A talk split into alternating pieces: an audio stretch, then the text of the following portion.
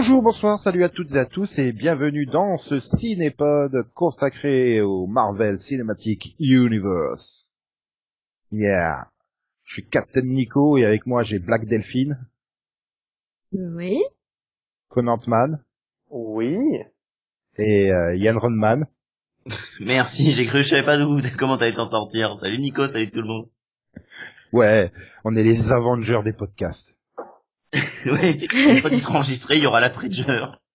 Et on est là pour se venger de qui exactement? Non mais attends, Yann il vient de faire une blague presque drôle. Je l'ai pas compris, c'est dommage. Ah, Moi, si, pour une fois. Euh, Après ce podcast, on sera les Après-Jers. Les Avengers, les Après-Jers, voilà. D'accord. Dessin.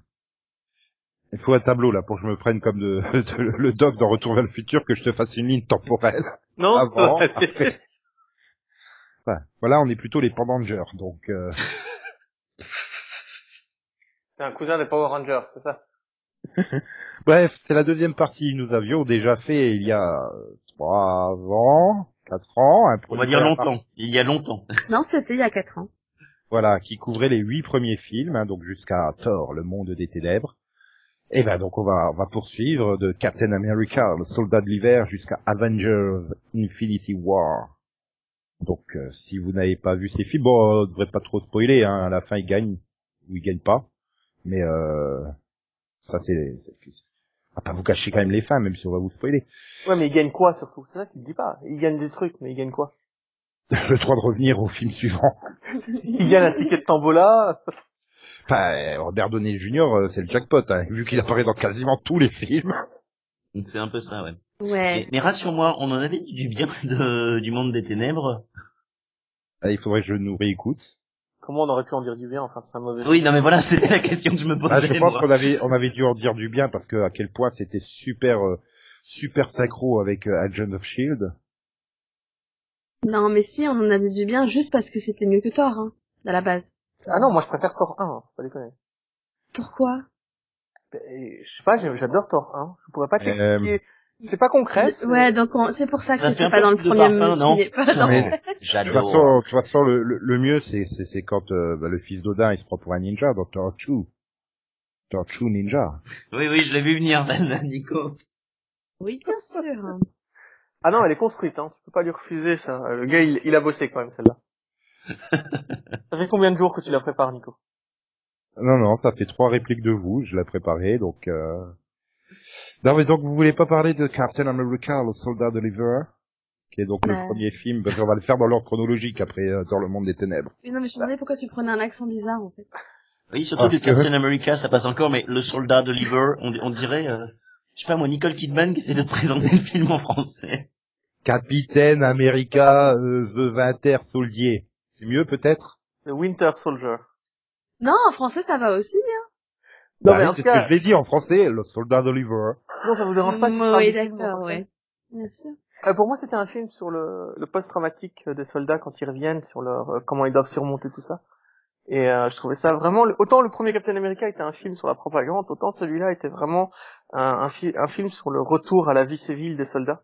J'avais beaucoup aimé ce point, ce- cet angle d'attaque pour le film.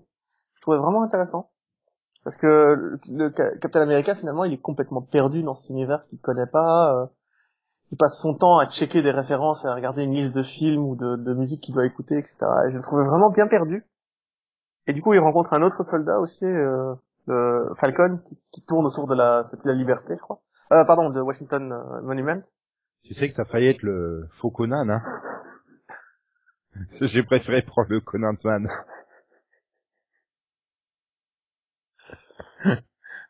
Mais voilà, c'est un, Conan. c'est un- c'est un film que j'ai aimé pour ça. Après, le titre Soldat de l'hiver, euh, il a tellement peu d'impact dans ce film-là. Bah si, parce que c'est c'est c'est Bucky qui a été récupéré par les Russes et converti. euh, donc, oui, mais son euh, histoire se termine pas dans ce film, pas du tout. Enfin, on Voilà. pas à la moitié de l'histoire quoi, dans ce Ah voilà, c'est c'est- c'est ça, c'est c'est l'adaptation du personnage. Et c'est vrai que dans le comics, tu tu dois passer trois ans euh, à le voir comme un ennemi russe, quoi. Comme si Ouais, mais là, ils ont adapté la première année de l'histoire, mais pas, la... pas encore la deuxième et la troisième, puisqu'à la fin du film, il a juste récupéré sa mémoire, c'est tout.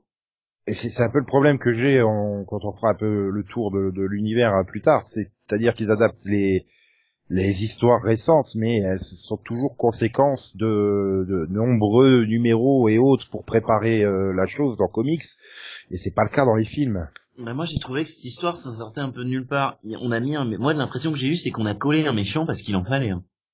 Euh, mais c'est-à-dire qu'il il était prévu dès le premier soldat, euh, dès le premier Captain America, parce que tu le vois tomber et que, enfin c'est l'histoire de Bucky, c'est qu'après il devient le soldat d'hiver. Ah, c'est les deux meilleurs amis qui deviennent les, ennemis. En plus, bon, l'opposition euh, russe, américain, euh, représentant, enfin voilà. Non, mais je voulais juste dire logique.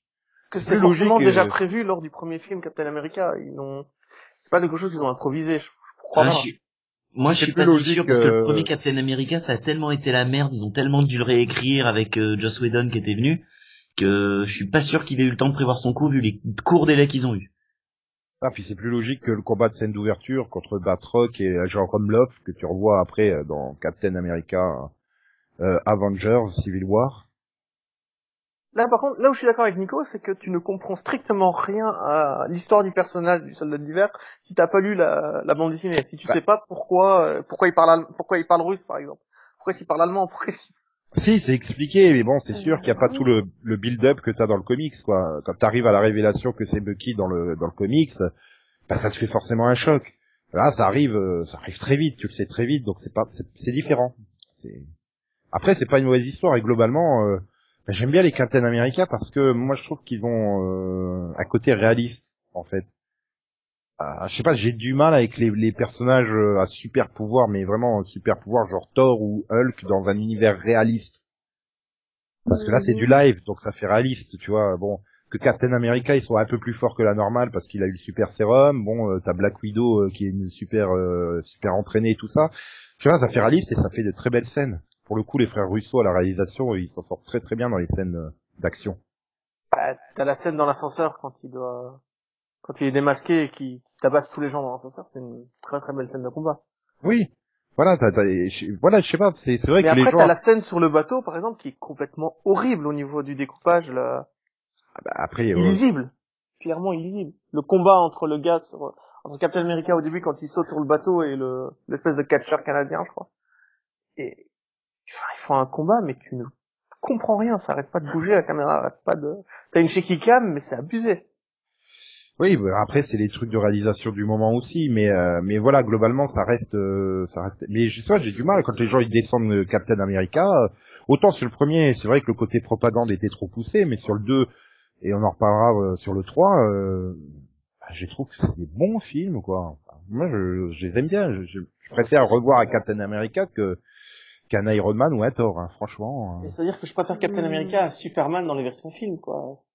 Mais c'est pas comparable. non, mais en tant que boy scout, en tant que mec vraiment euh, qui a un bon cœur, qui a un bon fond, un très très bon fond, c'est un des meilleurs super-héros là-dedans. Quand on te dit qu'on peut pas faire de bons films avec Superman parce que c'est un boy scout, non non, regarde Captain America, c'est un boy scout et on peut faire de bons films avec ça. C'est pas, c'est pas une tare quoi. C'est pas un boy scout. Euh, je te rappelle euh, qui tue tout le monde, hein, Superman. Tu me parles encore une fois de Man of Steel, je me casse. Très bien. Non, mais c'est surtout qu'on parle de Marvel, pas de DC, là, en fait. Non, mais c'est pour ça que je comparais à Thor ou à Iron Man, hein, jusque, voilà, si je me dis, tiens, il faut, j'ai envie de revoir un Marvel, bah, j'aurais plus tendance à aller vers un ah. Captain America qu'un Thor, par exemple. Après, moi, je pense que ça dépend des goûts, parce que moi, personnellement, je préfère Iron Man, hein, mais euh... Moi, le, le euh, premier Iron Man, je le trouvais bien pour une seule raison, c'est que le premier Iron Man, ils ont eu le temps de monter leur coup. Ouais, et puis, euh, tu, Robert Downey Jr. se va péter un peu moins aussi. Oui. Euh, t'es sûr que t'as compris le concept du personnage? Parce que oui, la première scène il se la pète. Hein. Ouais, mais non, mais tu vois c'est dans la. C'est un personnage qui se la pète, c'est un personnage arrogant, c'est le personnage. Enfin, il est comme ça. Il y a un moment. Pas le personnage. C'est pas le personnage, c'est l'acteur. Je sais pas quand tu le vois dans les scènes genre dans Civil War ou Infinity War, c'est moi la star. Je le sais et c'est moi c'est la c'est moi la star. Je sais pas, j'ai jamais ressenti. Bah, moi j'ai ressenti Je pense que t'as un problème avec l'acteur en fait et que ça vient de toi du coup. Ouais, mais toi t'es amoureuse depuis la saison 4 d'Ali McBeal, c'est pas pareil.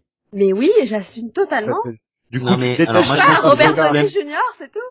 moi, ce que je reproche à Robert Downey Jr., c'est pas forcément c'est moi la star, mais c'est d'être en mode automatique désormais dès qu'il fait Iron Man. J'ai l'impression Gibbs dans NCIS, t'as l'impression qu'il fait toujours la même chose. Mais je pense que ça fait des années qu'il aimerait arrêter et qu'on l'en empêche aussi. Mais ça, ça je remets pas ça en question. Euh, mais... La situation mais le truc, il le fait depuis 10 ans, donc c'est normal qu'il sache le faire. donc je pense que oui, à la fin, avant c'était peut-être un challenge, ça l'éclatait, peut-être que maintenant il s'emmerde un peu dans le rôle aussi. Je sais hein. pas, reprendre Spider-Man Homecoming. Euh, euh, la scène là, où il est euh, en Inde et qui parle par Wi-Fi, enfin, il est en mode automatique total, hein, Robert Downey Jr. Euh. Oui, enfin en même temps, c'est pas non plus la scène du siècle. Hein. Ouais, mais bon, après, va pas dire qu'il en a rien à foutre, c'est pas vrai. Il est bien content de toucher les 10 millions pour faire trois scènes hein, dans un film. Hein. Il est payé quand même la peau du cul, hein, dans tous Oui, bah oui. Ah, donc voilà, mais oui, mais il rapporte bien plus que ce qu'il est payé, faut pas déconner non plus ça et puis et puis c'est surtout que il a un contrat où il est coincé quoi donc euh, bon je crois que le contrat se termine bientôt tu sais il a, il a plus de film hein. il me semble que normalement maintenant c'est bon il a le droit de ouais, de toute façon ils sont c'est quasi certain qu'ils vont renouveler euh, la quasi totalité du casting euh, après Avenger 4 donc euh... Mhm. Mais pour revenir rapidement à Captain America, moi c'est mon personnage préféré des Avengers, de loin. Alors, moi tu vois, par contre, ça va être celui que j'aime le moins justement à cause du côté Boy Scout.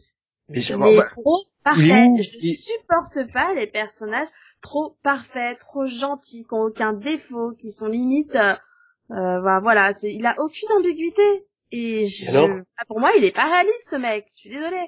Mais je suis aussi parfait, bon, tout le temps, je vois pas le problème. Oui, alors non, clairement pas, euh... mais euh...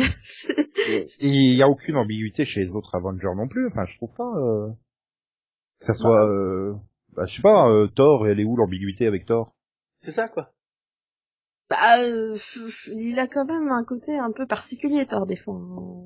C'est quoi cet argument Mais tu le comparer à côté de Captain America, c'est pas un saint, quoi. Je pense que, non mais tu vois, par exemple, pour Thor, je pense que le, décalage de Thor avec les humains, euh, tu l'apprécies plus que le décalage de Captain America et ses 50 ans de retard, quoi. C'est ça, je, je pense que c'est ça. En fait. Mais parce que Captain America est un humain oui, et puis Captain America, il le prend de façon sérieuse, là où Thor, il en déconne du fait qu'il est décalé. Parce qu'il en a rien à foutre, c'est un dieu, quoi.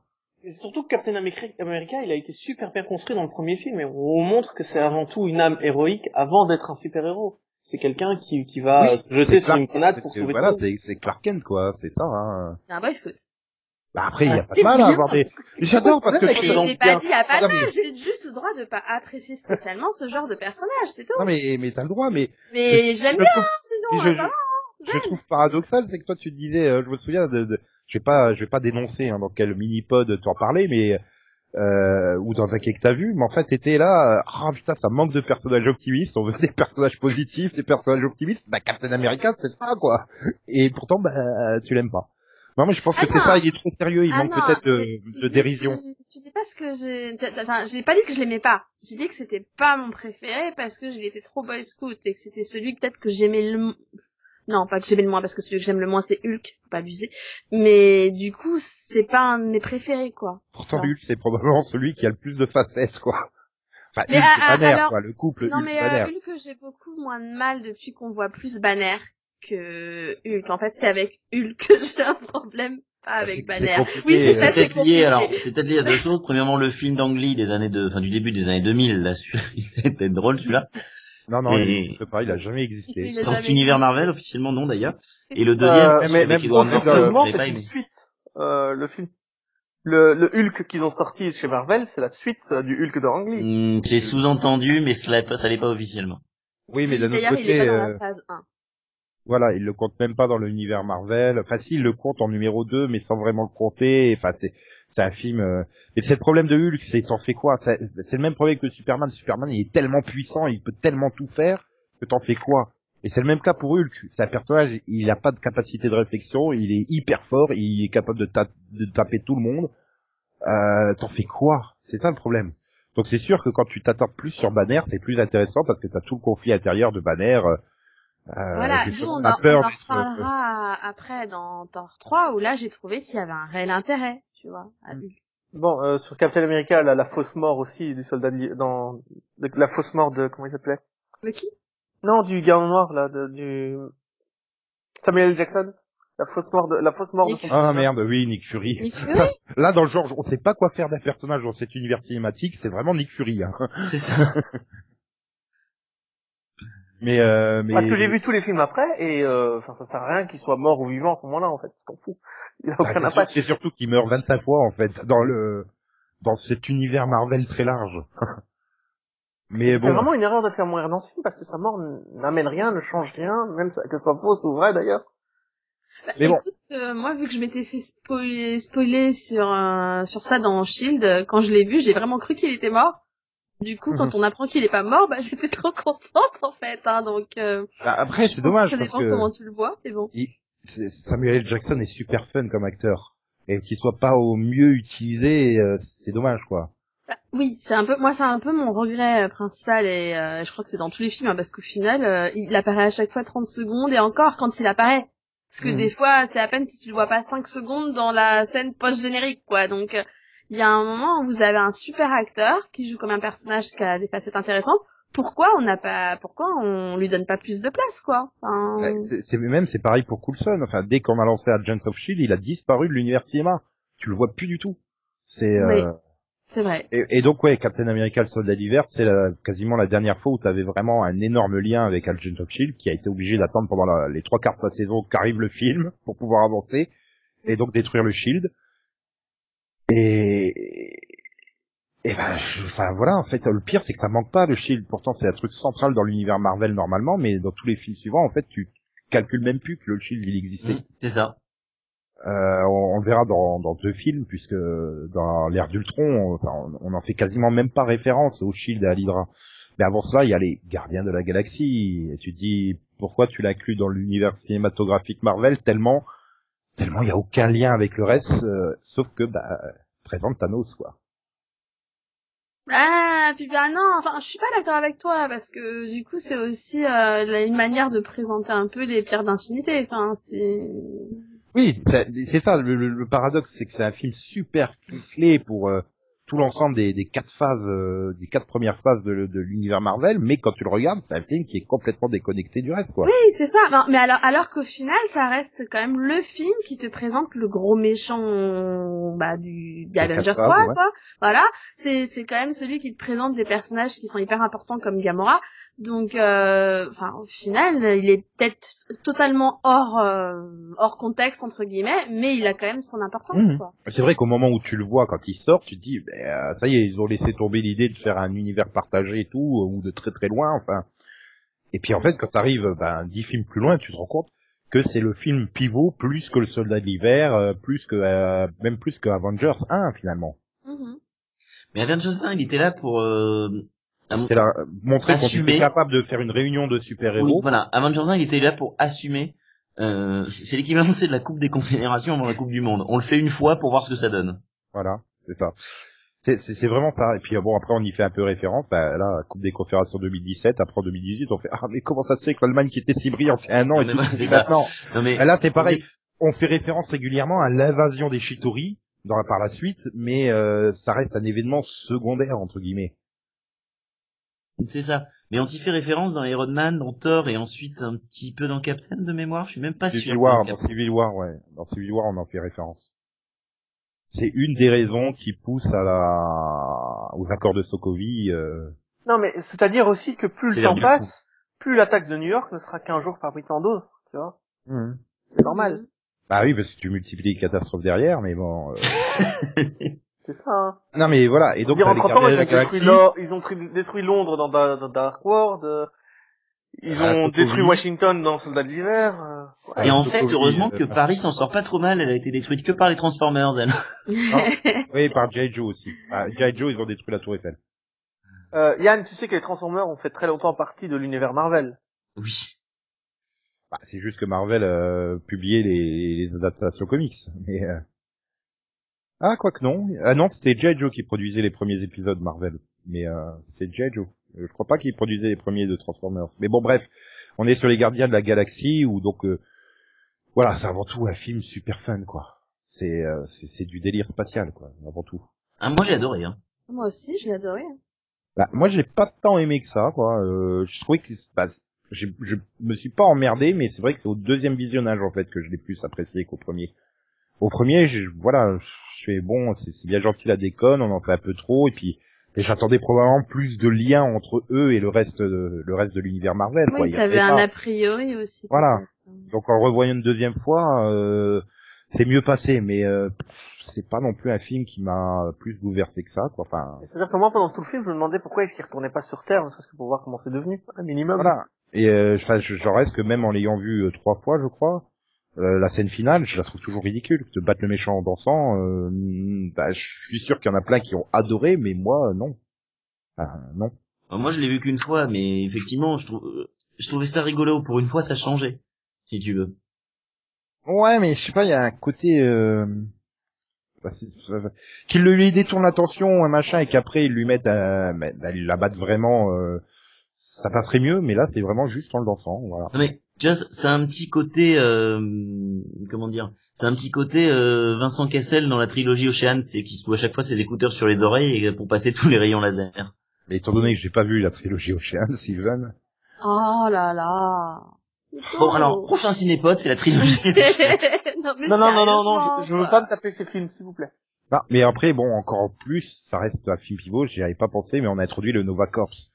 Enfin, euh, donc les, les, les, sortes de policiers de l'espace. Hein, non, mais le Nova Corps n'existe pas, enfin, n'a pas d'influence pour l'instant, on n'a rien. Oui, mais il va en avoir une influence par la suite, puisque ne serait-ce que le prochain film, c'est Captain Marvel. Donc, euh, bah, ça va avoir un non, rapport. Mais dis pas, je connais pas le lien entre les deux, donc me dis rien. Et enfin, ça semble, il semble prendre de l'ampleur pour la suite. Enfin, je vois pas comment il pourrait passer à côté. Donc, mais oui, que le Nova Corp dans ce film, c'est juste une armée de défense, si j'ai bien compris. Ce n'est pas du tout les Nova Corp que tu as dans le dans les comics où ce sont des, des équivalents des Green Lantern en fait, avec des pouvoirs. Oui, mais justement, ça va, ça aura peut-être changé suite à ce film des Gardiens de la Galaxie. Pour moi, il va être vraiment le film le plus pivot de tous. Euh au-delà bah, d'un Avenger euh, Ultron, là, l'ère d'Ultron, qui est vraiment un film euh, presque de commande, euh, et que Joss Whedon, ben voilà, je l'ai revu il y a pas longtemps en, avec en mettant sous-titrage les commentaires de Joss Whedon, il passe deux heures à, à chier de façon sous-entendue sur Disney qu'il a pourri son film quoi. ah bah tu m'ôteras pas l'idée que pour moi Joss Whedon il avait il, s'était dit je vais être le roi du pétrole et je vais faire ce que je veux après Avengers et en fait que dalle quoi. Voilà. Et après. Non, c'était bah plus compliqué que ça. En fait, pourquoi est-ce que Avenger contre Ultron existe? Parce qu'à la base, j'avais prévu de faire directement euh, contre Thanos. Bah, puis c'est la suite directe du premier. Non, mais ils avaient prévu de faire directement Thanos, mais du coup, ils pouvaient pas parce que Joss Whedon a dit mais non, on va pas mettre directement euh, les Avengers en deuxième contre Thanos. Il faut qu'ils affrontent un autre méchant. Et du coup, ils ont créé en vitesse cette idée d'Ultron qui n'est pas du tout préparée dans les autres films. Ouais, mais il aurait pu, hein d'un autre côté, Ultron, c'est un des ennemis principaux des Avengers, donc c'est pas, c'est pas choquant. Euh, puis après, je suis pas ultra d'accord quand tu dis que c'est pas préparé dans les autres films, parce que ça va vraiment avec l'arrogance finalement de, de Stark, quoi, le, le fait qu'il devient de plus en plus obsédé par la protection et, et par la technologie, et voilà, quoi, donc. Euh... On le revoir, donc je peux te dire, c'est le traumatisme du premier, de l'invasion Shitori, où il se retrouve dans l'espace, où il se retrouve donc dans ce vortex, euh, donc t'as le traumatisme dans Iron Man 3 et tu le retrouves là. S'il veut construire des intelligences artificielles, c'est pour avoir justement une armée de défense pour faire face à ces menaces extraterrestres. Oui, mais je rappelle que Iron Man 3 est après, hein, euh, est après euh, Avenger 2. Pas du tout. Euh, non, non, il, non, il est, il est après Avenger 2 court Iron Man 3. Oui, Ah, pourquoi est-ce qu'on parle de Avenger euh, de Age of Ultron maintenant? Bah parce que c'est celui qui vient après les Gardiens de la Galaxie. Voilà. Oui, alors euh, je vais filer un lien à, à, Conan parce qu'il m'a l'air perdu en fait. Attends, je l'ai sous la main. Avec la chronologie des films, voilà. Est-ce que quelqu'un peut m'expliquer pourquoi est-ce qu'il a Conan sous la main? Non mais voilà, donc je veux dire, ça te comprend. Et après, euh, c'est un film ben, qui est clé dans le sens où ça marque le début de la rupture euh, entre Iron Man et euh, les autres Avengers, donc qui trouvera son point culminant deux films plus tard. Je suis d'accord. Bah, après, euh, c'est vrai que dans la réalisation, euh, bah, tu vas d'un point A à un point B euh, sans vraiment de cette idée de, de et puis, soulever grâce, et puis, alors le point B, il est annoncé avec un phare. Hein. C'est-à-dire que tu le vois depuis le début et tu sais où ça va finir. Voilà, et puis cette idée de soulever la capitale de la Sokovie avec du vibranium. ah non, mais là tu tombes, tu vois, c'est justement ce que je disais tout à l'heure sur le soldat de l'hiver où je préfère le côté réaliste. Là, ça devient n'importe quoi, un métal qui est capable de soulever tout un pays Ouais, mais si tu comprends. Non, toute une capitale, monsieur. Oui, non, mais, oh, tout non, mais si tu l'exploses, euh, non, mais si tu l'exploses euh, en l'air, ça va détruire tout le pays. Euh, si tu le désactives, ça va s'effondrer, ça va tuer tout le monde. Enfin, je veux dire, qu'est-ce que c'est ce délire autour de la... Enfin, j'ai eu beaucoup de mal sur ce passage-là. C'est dommage parce que jusque là, bon, bah, c'était pas terrible, mais ça, ça, enfin, ça restait un bon divertissement. Mais quand ils sont arrivés en Sokovie, ça tourne au grand n'importe quoi. Hein. Non, mais Alors, moi, je trouve que j'ai adoré. Sur un plan, purement, désolé Nico, t'as recoupé. Sur un plan purement psychologique, il est très intéressant, euh, l'âge d'Ultron. Avec les intelligences artificielles qui prennent le dessus sur la crainte de l'être humain qui est totalement transcrite dans ce film, moi je trouve ça très intéressant. Mais Alors, pour rebondir sur Nico sur le point la Scovie, ce que j'ai eh, oh, oh, oh, oh, oh, on me rebondit pas dessus. ce que j'ai vu dans la Sokovie, c'est qu'ils protègent les civils, qu'ils prennent le temps de former des des groupes pour protéger les civils et les amener d'un point A à un point B pour les pour essayer de sauver le maximum de gens possible pendant que les autres contiennent l'attaque. Comment ça, les Bah, Vive d'argent, c'est ce qu'il fait, il passe son temps à sauver des gens. Oui, mais il les forme pas à se battre. non, non, il les sauve, tout simplement, et qui, qui pense à sauver les civils, et pas juste à... Tu vois, c'est le grand défaut de Man of Steel pour moi, c'est qu'il prenait aucun temps pour sauver des civils. Même chose en Batman contre Superman, ils prennent jamais le temps de sauver des civils. Là, ils font quand même gaffe en disant, ok, on va peut-être s'occuper d'abord des civils aussi. Euh, ouais. Oui. Oui, avec un héliporteur piqué. Oh tiens, Samuel Jackson qui passe par là. non, je vais trouver un héliporteur pour vous, allez hop. Mais c'est pas là-dedans qu'il y a Samuel. Jackson dans la ferme? Si, bah oui, si, ils vont tous à la ferme se planquer, euh, donc la ferme de, de Hawkeye, quoi, tu sais, euh, où il retrouve le, sa femme, c'est Linda Cardinelli, là, enfin, mais... Euh, et, euh, et, oui, Samuel Jackson, il se pointe, il fait, vous, vous pouvez pas abandonner, il faut y aller et tout. Puis euh, il sort, après tu le vois se repoiter avec un héliporteur. Il y en avait encore un qui traînait par-ci par-là. Ah oui, c'est vrai qu'il y avait le shield qui existait dans cet univers. mais euh, voilà, après le film il se tient, mais c'est vrai que bah, tu sens qu'il n'y avait pas la passion de Joss Whedon. Il... il était pas passionné dans sa réalisation. Je pense qu'on lui a mis trop de bâtons dans les roues par rapport à ce qu'il voulait faire. Et c'est dommage. Bon, c'est dommage, mais on est loin du désastre quand même, faut pas déconner. Alors, économiquement, on est loin du désastre, je te l'accorde. Et même d'un point de vue cinématique, on n'est pas euh, cinéma, on n'est pas, c'est pas, pas un mauvais film, quoi. Ouais. La mort de Vive d'argent est quand même réussie. Enfin, t'as, c'est quand même bien filmé. Oui, c'est vrai qu'après c'est quand même très beau la composition, etc. Enfin, t'as, l'introduction de Vision, t'as l'introduction de, de Vif Argent, de la Sorcière Rouge, enfin de Wanda Maximoff, puisqu'on l'appelle pas Sorcière Rouge, euh, qui sont quand même deux personnages clés, la Vision et Wanda, hein, pour la, la suite. Euh. Euh, donc oui, après tu arrives à lier des trucs, qu'est-ce qui qu'est-ce qui s'est passé avec le sceptre de Loki, des choses comme ça. Tu ramènes les pierres de l'infinité sur euh, sur le devant de la scène. Donc oui, il y a plein de choses. Mais tu sens que Joss il aurait voulu développer ça autrement quoi, clairement. Mais tu vois quand même que c'est Joss dans la, dans la scène où ils sont tous ensemble euh, pour l'anniversaire où ils essayent de retirer le marteau de Thor où ils parlent entre eux sans une véritable camaraderie, un véritable... Ouais, c'est c'est fun, bah vas-y. J'adore aussi cette scène, c'est la, la, peur de Thor à l'idée que Captain America il soit capable de, de bah, qu'il soit digne de soulever euh, Molnir. Donc euh...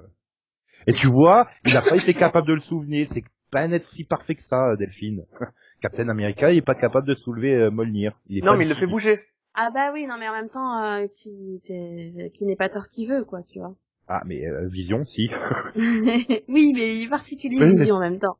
Mais c'est qui ce mec? Ils sont tous méfiants, puis il chope le marteau. Bon bah ouais. On peut lui faire confiance. Donc on peut lui faire confiance. oui, non mais c'est ça. Et je trouve qu'il est, il est vachement bien joué ce personnage parce qu'il reste finalement tout le temps extérieur et donc il amène une vision et une vision juste sur le comportement humain et le comportement des Avengers. Ça, se, ça se voit encore plus dans Civil War après. Non, non, euh, dans Civil War, son apport sur la psychologie était complètement débile et sa philosophie m'a beaucoup énervé. Oui, genre, mais, euh, c'est de votre faute si les méchants existent, parce que vous, les gentils, vous existez. Ah non. Parle, ça, ça, c'est un classique, mais on y reviendra. Il y a, il y a Ant-Man entre les deux. Il faut pas l'oublier, il est tout petit, il est tout petit, mais... Et donc on passe à Ant-Man. Ant-Man, l'homme fourmi. Voilà. Euh, Scott Lang et non pas Hank Pym, et ça c'était une excellente idée hein, de d'avoir pris, euh, d'avoir adapté Ant-Man 2 des comics, parce que bon, Hank Pym, il a quand même un passif. Euh... Non, mais ils sont là, il est là quand même. Oui, mais du coup, il est, il est secondaire entre guillemets. Mais si tu l'avais fait euh, le héros, je te rappelle, c'est quand même un mec qui passe son temps à battre sa femme, hein, donc. Euh... Non, il le fait qu'une fois, arrête. ok, deux fois. Et puis ça revient tout le temps. excuse pas. c'est un psychopathe hein, dans les comics, donc euh, je veux dire, ça, rappelle, on oh, est dans un c'est un voleur, un drogué qui va à sa femme tout de suite. Ah, je, pense que tu le prends dans les comics au milieu des années 90, euh, Deadpool est plus recommandable que lui. Hein. Alors que moi je le prends dans les années 60-70, c'est-à-dire au tout début, quoi, quand il est, euh, quand il est juste un gars qui devient tout petit, qui parle aux fourmis. Voilà, mais après Scott Lang en plus c'est le Ant-Man actuel, c'est plus logique pour le, jeune qui voit le film, qui se dit ah génial, j'adore ce personnage, je vais dans mon comic shop, bah ouais, tu retrouves le même personnage quoi, du coup c'est plus logique. mais par respect ils ont quand même gardé l'autre aussi, et ça je trouve que c'est une très bonne idée. De raconter l'histoire des deux euh, en fait dans ce film. Voilà, en plus c'est Michael Douglas quoi, tu craches pas sur Michael Douglas, s'il te plaît. Euh... euh... Michael Douglas quoi, merde. Pas dans celui-là. Mais dans, dans celui-là, non, mais dans le suivant, oui. Ant-Man et la guêpe, par contre, je crache vraiment dessus. Euh, oui, mais on n'en parle pas. Mais, là, la, il très bien. La star, la star de, des rues de San Francisco, bordel. Ça nous rajeunit pas. Ça y est, elle recommence. Oui, alors. Il y a euh, Robert Redford aussi? Bah quoi? Non, c'est dans Captain America, je crois. Euh, ouais, ouais, Robert Redford, oui, il est, c'est, oui, ça doit être Captain. Oui, c'est le méchant du Captain, de, du Soldat de l'hiver. Oui, bah, c'est le, ouais, c'est le sénateur ou je sais plus quoi qui veut, qui fout la merde, quoi. Qui a fait la destruction du Shield et qui, en fait, pour Hydra... Ce qui prouve qu'il y a quand même des comédiens que Marvel est capable, enfin, Disney pareil, euh, qui sont capables d'aller chercher, quoi. Et qu'il y a des comédiens qui disent oui parce qu'ils veulent tourner là-dedans. Voilà, Après, je pense que Disney est tellement une force de frappe au niveau cinématographique que tu refuses, t'es blacklisté. Bah, C'est-à-dire que maintenant Disney possède la moitié des productions euh, américaines au cinéma, donc forcément, euh, hein, depuis le rachat de la Fox, euh, il reste plus grand chose à part Warner, Universal et euh, donc euh, mais bon voilà c'est mais je trouve qu'en plus le casting il est parfait quoi. Paul Rudd il est parfait en Scott Lang c'est moi j'adore Ant-Man en fait je le, le, film je l'adore j'adore le personnage pour une fois l'humour Marvel est justifié par ce film tu vois comme dans les Gardiens de la Galaxie on s'est justifié euh, donc euh, à chaque fois qu'ils font des vannes et tout, et c'est parfaitement justifié. Puis merde, Louis, son pote, il est juste génial, quoi. Mais je, je le trouve pas exceptionnel le pote Louis, moi. Euh, par contre, t'aimais pas quoi Thor qui prenait le, métro dans Thor de Dark World? C'est ça qui te faisait pas rire euh? Qu'est-ce que t'appelles l'humour Marvel qui te gonfle? Bah c'est ce, c'est ces scènes qui sont dramatiques ou de combat d'action où au milieu tu fais une vanne parce qu'il faut faire une vanne. Euh, sauf qu'il y a plein il y a plein de films où il y a plein d'endroits, plein de scènes où il faut pas mettre une vanne à cet endroit-là, quoi. Mais on met quand même une vanne parce que, eh oh, ça fait quatre minutes qu'on n'a pas mis une réflexion drôle, quoi, dans le film. Ouais, alors que dans Ant-Man, tu veux dire que l'humour est plus naturel. Bah, parce que le personnage de base il est ridicule, quoi. C'est un homme fourmi. C'est un mec qui, qui parle à des fourmis, qui chevauche des fourmis, quoi. Tu vois, non, et donc il exploite, il dire que c'est aussi un gars qui a, qui a, manifestement souvent la poisse, quoi. Voilà, il a la poisse, c'est un, un, ancien toulard mais au grand cœur et, euh, enfin, je veux dire, ça se prête à être, le personnage est ridicule et c'est traité de façon ridicule et c'est justement c'est ce qui fait euh, que c'est bien, que c'est fun. Mhm. Ah, moi je trouve c'est c'est pour le coup ça passe super bien. Non mais après c'est qu'un film de casse hein, Puis merde, la, la raclée qu'il fout au faucon. ça te fait plaisir? Euh, bah non, j'ai rien contre le faucon, c'est juste que enfin la façon dont il y va, qu'est-ce qu'un homme fourmi peut faire contre moi, tu vois? Et bam, il fait taper la gueule. Euh, euh voilà, je, enfin, c'est juste, c'est juste fun. Et pour moi, le 2, il est toujours dans la, enfin, donc le Ant-Man et la guêpe, il est dans le même créneau et euh, mais encore après derrière, je pense que c'est aussi grâce à Paul Rudd. Là, je, je vois que il est en discussion entre Paul Rudd et euh, Joseph Gordon-Levitt si ça avait été Joseph Gordon-Levitt, ça serait pas passé, quoi. Euh, ouais, c'est pas le même style. Ah, on Paul Rudd, c'est Paul Rudd, c'est un peu comédien. Euh, mais après, est-ce que tu as vu 500 jours après, oui, je sais pas, ça se trouve, ils s'en seraient sortis aussi, parce que j'aime bien les deux, moi, perso, mais, euh... euh ouais. J'aime bien, en acteur Joseph Gordon-Levitt, c'est pas le problème. C'est juste que, bah, Paul Rudd, c'est un comique, de base. Enfin, pour moi, euh, il est fait pour faire que de la comédie. Donc, forcément, déjà, dès que je le vois dans un rôle, j'ai déjà le sourire. Euh, Joseph Gordon-Levitt, euh, bah non, du coup, quand tu vois sa filmo, bah t'as pas, c'est pas le premier réflexe que tu as, quoi. Enfin, rappelons-nous euh, de Dark Knight ou de, de... Non mais regarde ça ah, ensemble, il est très bien. C'est quand même le méchant dans G.I. Joe, quoi. Enfin. Et tu dis qu'il fait pas des comédies? Non mais euh, oui, bah, moi si tu veux, Paul Rudd, je l'ai découvert dans Clueless, donc du coup, oui à moi dans Friends, donc du coup. Niveau comédie, oui, ok, bon. Je, je, je, reste toujours à me demander euh, qu'est-ce qu'il foutait dans Friends, mais il a quand même fait, euh, je crois, deux saisons de Friends, hein, donc. Ouais, le petit ami de Phoebe. Il a un rôle important quand même. Hein. Oui, oui, bah c'est quand même le seul qui arrive à choper euh, Phoebe. Mais après derrière, tu vois toute, Enfin voilà, c'est euh, c'est la légende de Ron Burgundy, 40 ans toujours puceau, La nuit au musée, euh, Alerte à Miami, Renault 911, Enclope mode d'emploi. Enfin, voilà, il fait quasiment que des comédies. Et tous des films que j'ai détestés pourtant, qui m'ont pas fait rire. Bah oui, mais toi, de toute façon, t'es l'inverse. Si t'as pas aimé, nous on a aimé. Si on a aimé, tu n'as pas aimé. mais par contre, euh, non, j'ai bien aimé Ant-Man. J'ai trouvé drôle. Justement, je trouve que c'est qu'un film de casse euh, comme un autre. Par contre, les, j'ai adoré le côté euh, chérie, j'ai rétréci les gosses, quoi. Les décors hein, quand il un petit, le train, tu sais, le train en jouet, les petits machins. Mhm. Le tank, enfin des, des, machins, des machins complètement débiles mais qui marchent. Parce qu'ils ont réussi à les rendre crédibles dans l'histoire sans que ça fasse. Euh... Et puis ce que j'aime bien, c'est que finalement, il se prend pas pour un super héros. Jusque là, on avait eu droit à Captain America, Iron Man, Thor. Tu vois, ils sont tout de suite, ils, prennent conscience de leur dimension de héros et de sauveur du monde. Et lui, il a pas envie en fait. Juste, c'est juste un mec qui veut être tranquille avec sa famille, qui veut pouvoir vivre peinard. Euh, bon, bah, il se retrouve plus ou moins obligé à faire des casses et des choses comme ça. Comme tu disais, Delphine, c'est un mec qui a la poisse, mais ça reste un mec normal. Il n'y a pas c'est peut-être aussi ça, ça permet de changer avec ce côté super héroïque assumé par tous les autres. Tout d'un coup, t'as ce personnage euh, plus ordinaire. Tu peux presque t'identifier à lui, quoi. Bah, tu vois, par exemple, je, je le préfère mille fois, par exemple, à Captain America. Oui, parce que tu t'identifies au criminel et pas à l'homme bon, on a compris. Non, mais pas du tout. Mais je le trouve plus réaliste. Il a, il a, il, a du blanc, il a du noir, il est gris, tu vois. Il est pas tout blanc, quoi. Tu vois, mon, mon problème de Captain America, c'est que pour moi, il a aucune nuance. Alors, que Paul Rudd, comme tu dis, il a, il a, il a ce côté ambigu que moi j'aime chez les personnages, tu vois. C'est que oui, c'est un voyou, un criminel, mais en même temps, il faisait ça parce qu'il a un grand cœur. Enfin, il y a, il y a. Scott Lang, parce que Paul Rudd, c'est l'acteur en fait. Pardon, oui, j'ai mal. non, mais c'est un voleur, point, quoi. C'est un Mais non, c'est pas, c'est pas juste un voleur. C'est, c'est, c'est quelqu'un qui voulait être présent pour sa fille. C'est, c'est un père aussi. Enfin. Mhm. Pour moi, il se définit pas que parce hein, un voleur. Quoi. Il est contraint en fait de, de, de se retrouver à voler, quoi. C'est c'est pas sa c'est pas sa passion et son objectif dans la vie d'être un voleur, quoi. C'est ça. C'est ça. Alors que je vois pas en quoi c'est un problème que les, les, personnages soient des exemples et pas. C'est par exemple, euh, voilà, tu, reprends le Spider-Man 3 de Sam Raimi, beaucoup de monde crache sur les, tous les personnages, mais l'homme sable aussi, je trouve bien, c'est le même genre de personnage, le côté humoristique en moins.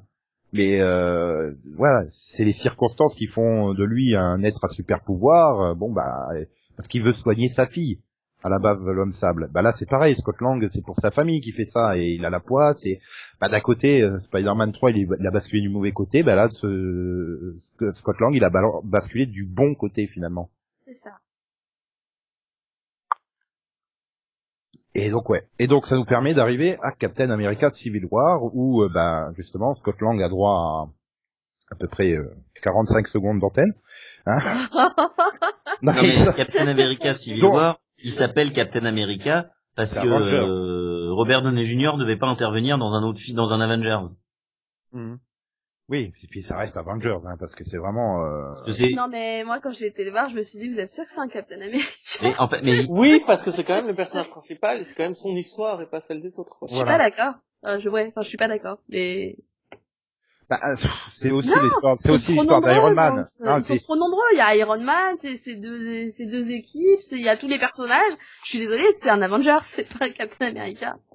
Et après, euh, après t'as tout l'aspect euh, aussi de production où il fallait, euh, bah, entre temps, on avait réussi à passer le deal avec Sony, on avait récupéré Spider-Man et euh, on était super pressé de l'intégrer dedans aussi. donc. Ah bah oui, ouais, mais attends, t'avais déjà 25 000 personnages, on était plus à un près quoi. Non mais oui. Ouais, non mais la façon dont il débarque. Le nombre de persos que t'as dans le film. Hein. Non mais la façon dont il débarque, c'est. Oui, mais on va devoir les arrêter. On est peut-être un peu juste. Et là, t'as, t'as, je sais plus lequel qui fait. Ah bah moi je pense et euh, Tony Stark qui fait moi je connais quelqu'un et puis euh, scène suivante euh, t'as Peter Parker qui rentre chez lui il est chez Tante May enfin il sait oui c'est toi Spider-Man pourquoi? Bah, t'as vu trois vidéos sur YouTube t'as déduit que c'était Peter Parker? Et en même temps tu veux pas ça à un grand pouvoir avec des grandes responsabilités avec l'oncle qui crève devant la bibliothèque? Oui mais est-ce que quelqu'un sait pourquoi ce Spider-Man là combat le crime? Mais c'est surtout comment Tony Stark il a compris que c'était Peter Parker dans une ville de 8 millions d'habitants? mais il a couché avec sa tante, ça aide. non, parce qu'il est pas si discret qu'il le pense. En fait, soit c'était Parker, soit c'était Parker, et il a opté pour le... Non, mais encore une fois, tu parles de, de Stark. Je veux dire, c'est le gars qui est, qui, est, qui est ultra intelligent, qui a un QI énorme, et qui en plus est milliardaire. et qui a accès aux ressources militaires aussi. C'est ça, c'est pas dur pour lui, je pense, de trouver qui est euh, qui se cache derrière Spider-Man, surtout quand c'est un ado à la con, quoi. Enfin, et surtout quand c'est quelqu'un dont il s'est tapé la tente, ça aide. Euh... Hein? Dis pas qu'il est sorti avec la tente à un moment? Non. Non. Non, non, c'est justement la peur de... rentrer dedans, quoi. Non, non, oui, je pense que tu as juste imaginé cette scène. Ah, mais il la drague, enfin il la drague clairement pour euh, bah, pour convaincre la tante de laisser Peter venir. Euh, il prend le prétexte qu'il a gagné une bourse d'études, etc. Pour, non, mais moi du coup j'avais Peter, il la drague. Il... Non, non, non, ils se connaissaient pas. Non, et justement, t'as Peter qui les regarde bizarrement et qui lui fait comprendre, euh, pas touche à ma tante, quoi. Enfin. Mais euh, voilà, donc Captain America Civil War, oui, c'est voilà, c'est la conclusion de, de, de, ce qui était déjà né dans l'ère d'Ultron, quoi. Euh, et c'est là qu'on te rappelle bah, qu'ils ont détruit New York, qu'ils ont détruit Washington, qu'ils ont détruit la Sokovie en intervenant, et on leur reproche parce qu'ils sont pas contrôlés, donc euh, ils doivent devenir une force de l'ONU. Et la moitié des Avengers dit oui, et Captain America et l'autre moitié des Avengers disent non. Et c'est forcé, quoi. Enfin, pour le coup, j'ai trouvé que c'était super forcé parce qu'ils n'arrêtent pas de, rappeler pendant tout le film on est plus fort ensemble, on doit rester unis, mais vous faites que vous séparer pour des histoires bidons. Enfin, je veux dire, c'est... Enfin non, c'est surtout... Voilà, après je trouvais ça intéressant qu'ils mettent en avant les, euh, les dégâts qu'ils font aussi, parce que Enfin, c'est pas assez évoqué, mais euh, oui, ok, ils sauvent le monde et tout, mais c'est vrai qu'à chaque fois, partout ils apparaissent, mais c'est la misère, quoi. Ouais, mais mais euh... je veux dire, eux, ils ont empêché la destruction du monde en, réduisant un peu New York à néant. Non mais s'ils étaient, pas, je veux dire, s'ils étaient pas intervenus à New York, on serait tous des esclaves euh, des Oui, pour tout ce qui est New York, pour ce qui est Sokovie, c'est pas de leur faute, mais mais là, quand tu commences Civil War, il y a quelque chose qui se passe à Lagos, et là, par contre, bah, ils sont un peu responsables. Je veux dire, le truc, c'est qu'ils sont au plein milieu d'un marché. L'autre, il active sa bombe, donc la sorcière rouge, enfin Wanda, le met dans une bulle, le balance en l'air et il explose en l'air à côté de côté d'un immeuble. Et on dit, il y a eu 17 morts. Je sais, ben, elle aurait pas intervenu, elle explosait au milieu du marché, t'avais aussi tes 17 morts pour Captain America. Euh, donc de toute façon l'un dans l'autre il y aurait eu tous ces morts. Oui, donc mais, euh... mais c'est le mais c'est le comment dire c'est la mauvaise foi de, des victimes ou des familles de victimes mm. qui vont te dire que oui mais elle aurait dû faire mieux ou elle aurait dû euh, se débrouiller pour faire disparaître la bombe limite tu vois. En gros c'est en gros ils ont pas fait assez bien tu vois. C'est même pas on leur reproche pas d'avoir fait quelque chose on leur reproche d'avoir pas fait quelque chose qui était parfait. On leur reproche d'avoir pas empêché les morts. Ah non non on leur reproche d'être intervenu oui, bah, on lui reproche d'avoir, d'avoir causé des morts. Même s'ils étaient intervenus sans tuer personne, sans qu'il y ait aucun mort, ils leur reprochent d'être intervenus. Ils leur reprochent d'avoir attaqué sur un territoire étranger. là, là, là, on a quand même la venue du, des personnages de, enfin, de Wakanda, parce que justement, il y a eu des morts euh, au Lagos. Donc, euh, donc leur, on leur reproche clairement des euh, C'était des représentants du Wakanda qui venaient pour une mission de paix au Nigeria. J'ai revu le film juste avant le podcast, donc vous pouvez pas me planter dessus.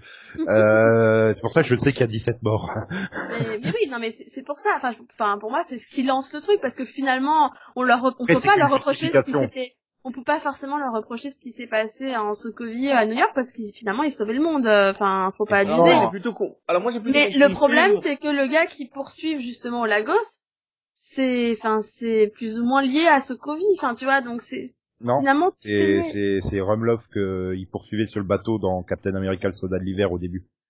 Ah oui.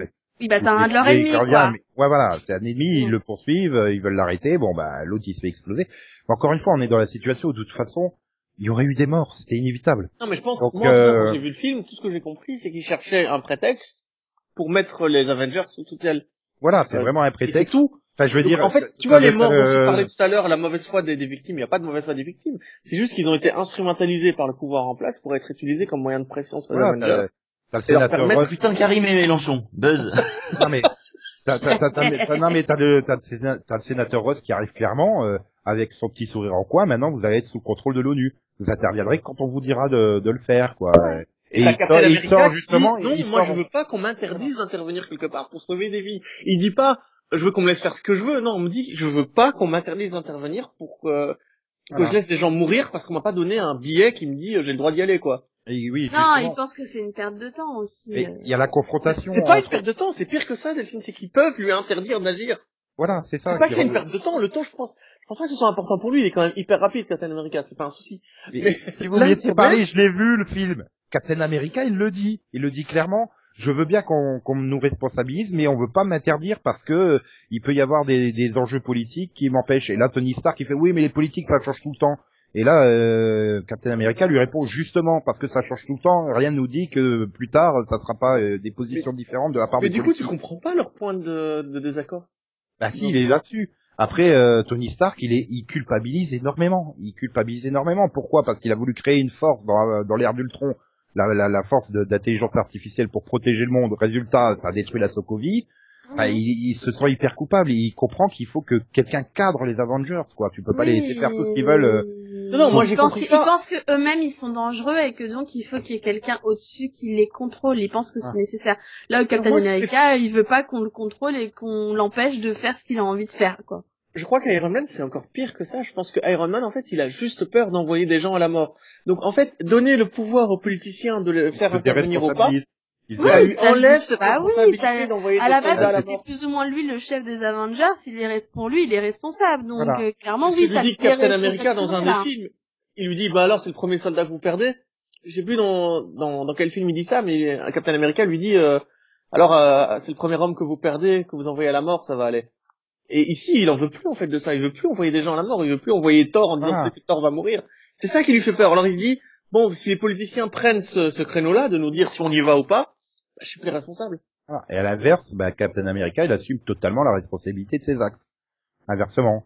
Donc c'est vraiment une confrontation idéologique autour de ça, quoi. Mais dans ce cas-là, la différence c'est qu'il fallait, que Tony arrête de se considérer comme le chef des Avengers et que ce soit Captain America qui, qui devienne le responsable, c'est tout. mais ça c'est pas possible. Donald Jr. est vraiment le patron de, cette franchise. Ils peuvent pas mettre Captain America en chef de l'équipe. C'est lui, c'est lui qui a tout financé. Euh, c'est lui qui a financé la tour des Avengers. Euh, qui a financé les Canjets, etc., qui a armé le Shield et tout ça. Donc euh, oui, c'est logique que ça soit lui qui prenne la, la responsabilité du truc.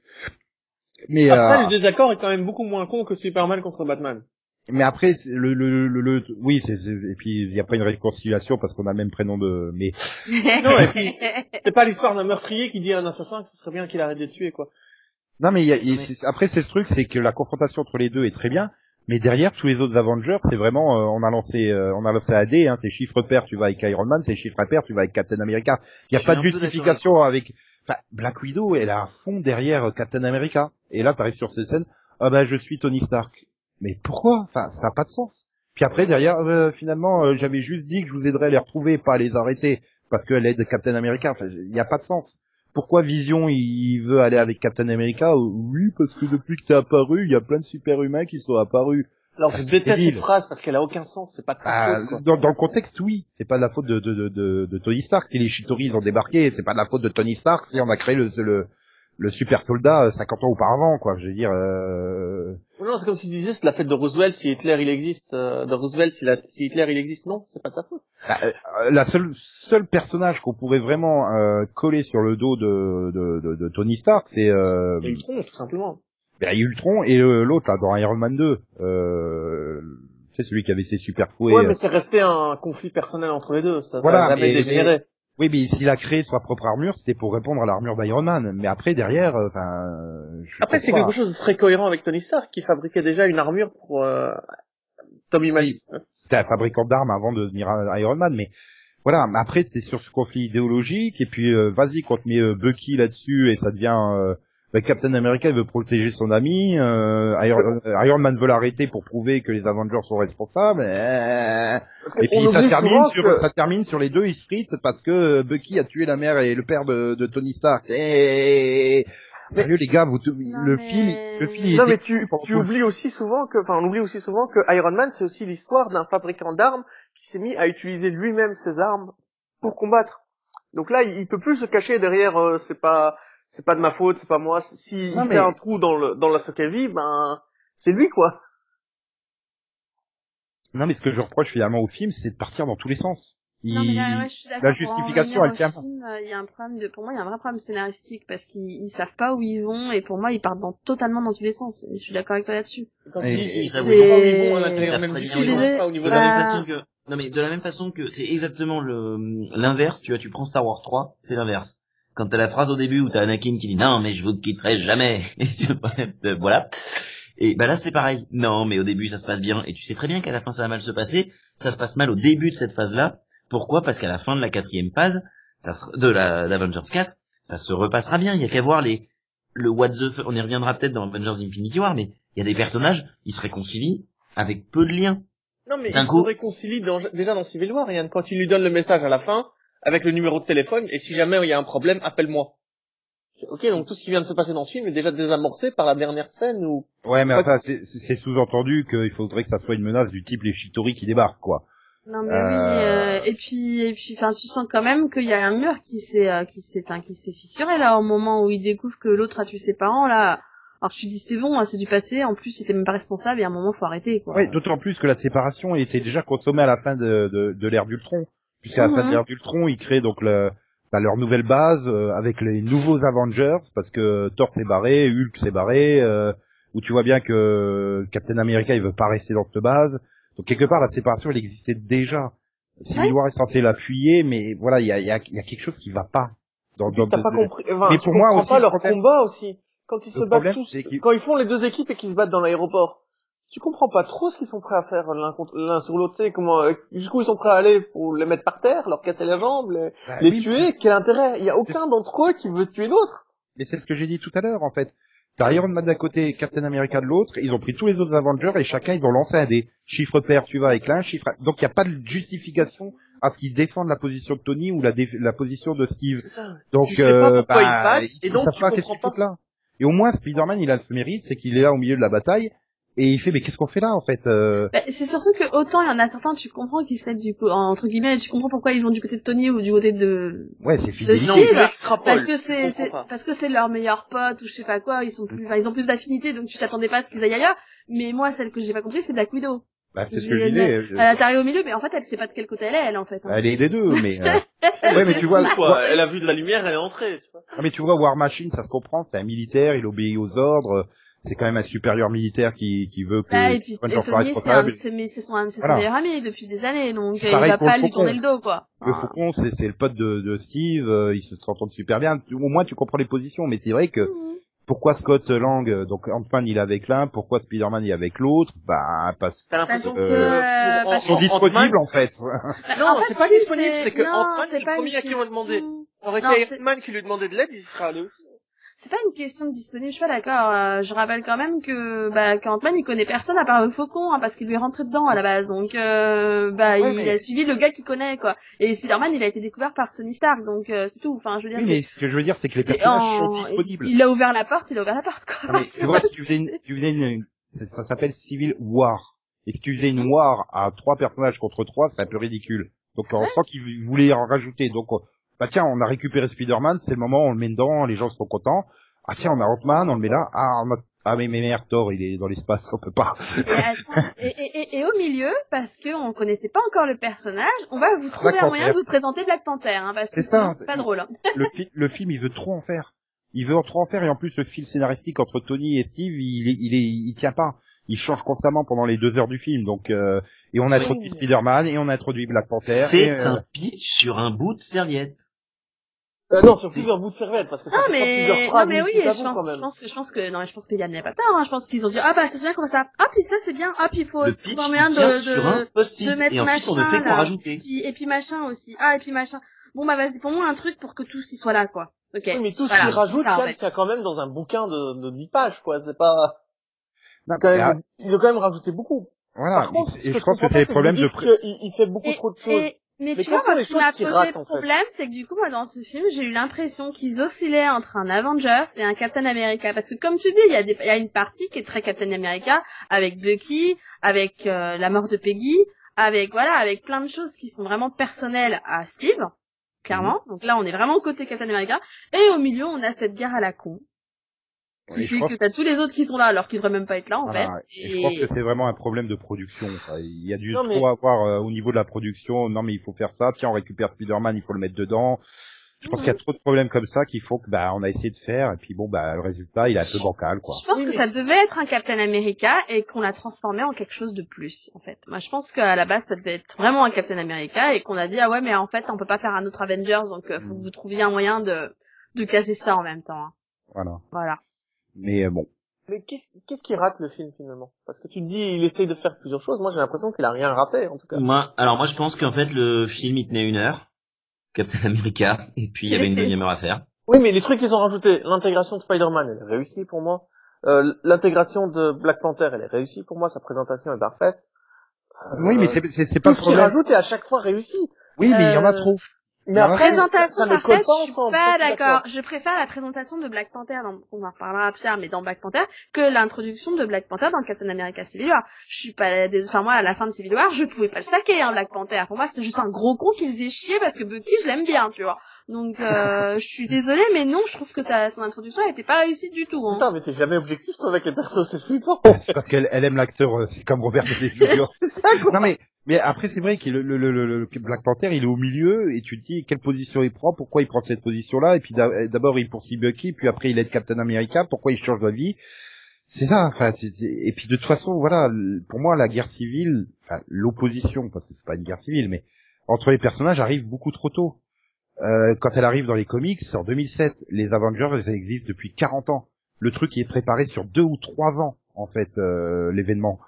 Donc petit à petit, la tension monte, euh, les justifications entre les uns et les autres montent, et tu vois la séparation qui devient inévitable entre les deux et qui et le, le, rapprochement impossible. Et là, à ce moment-là, arrive la guerre civile.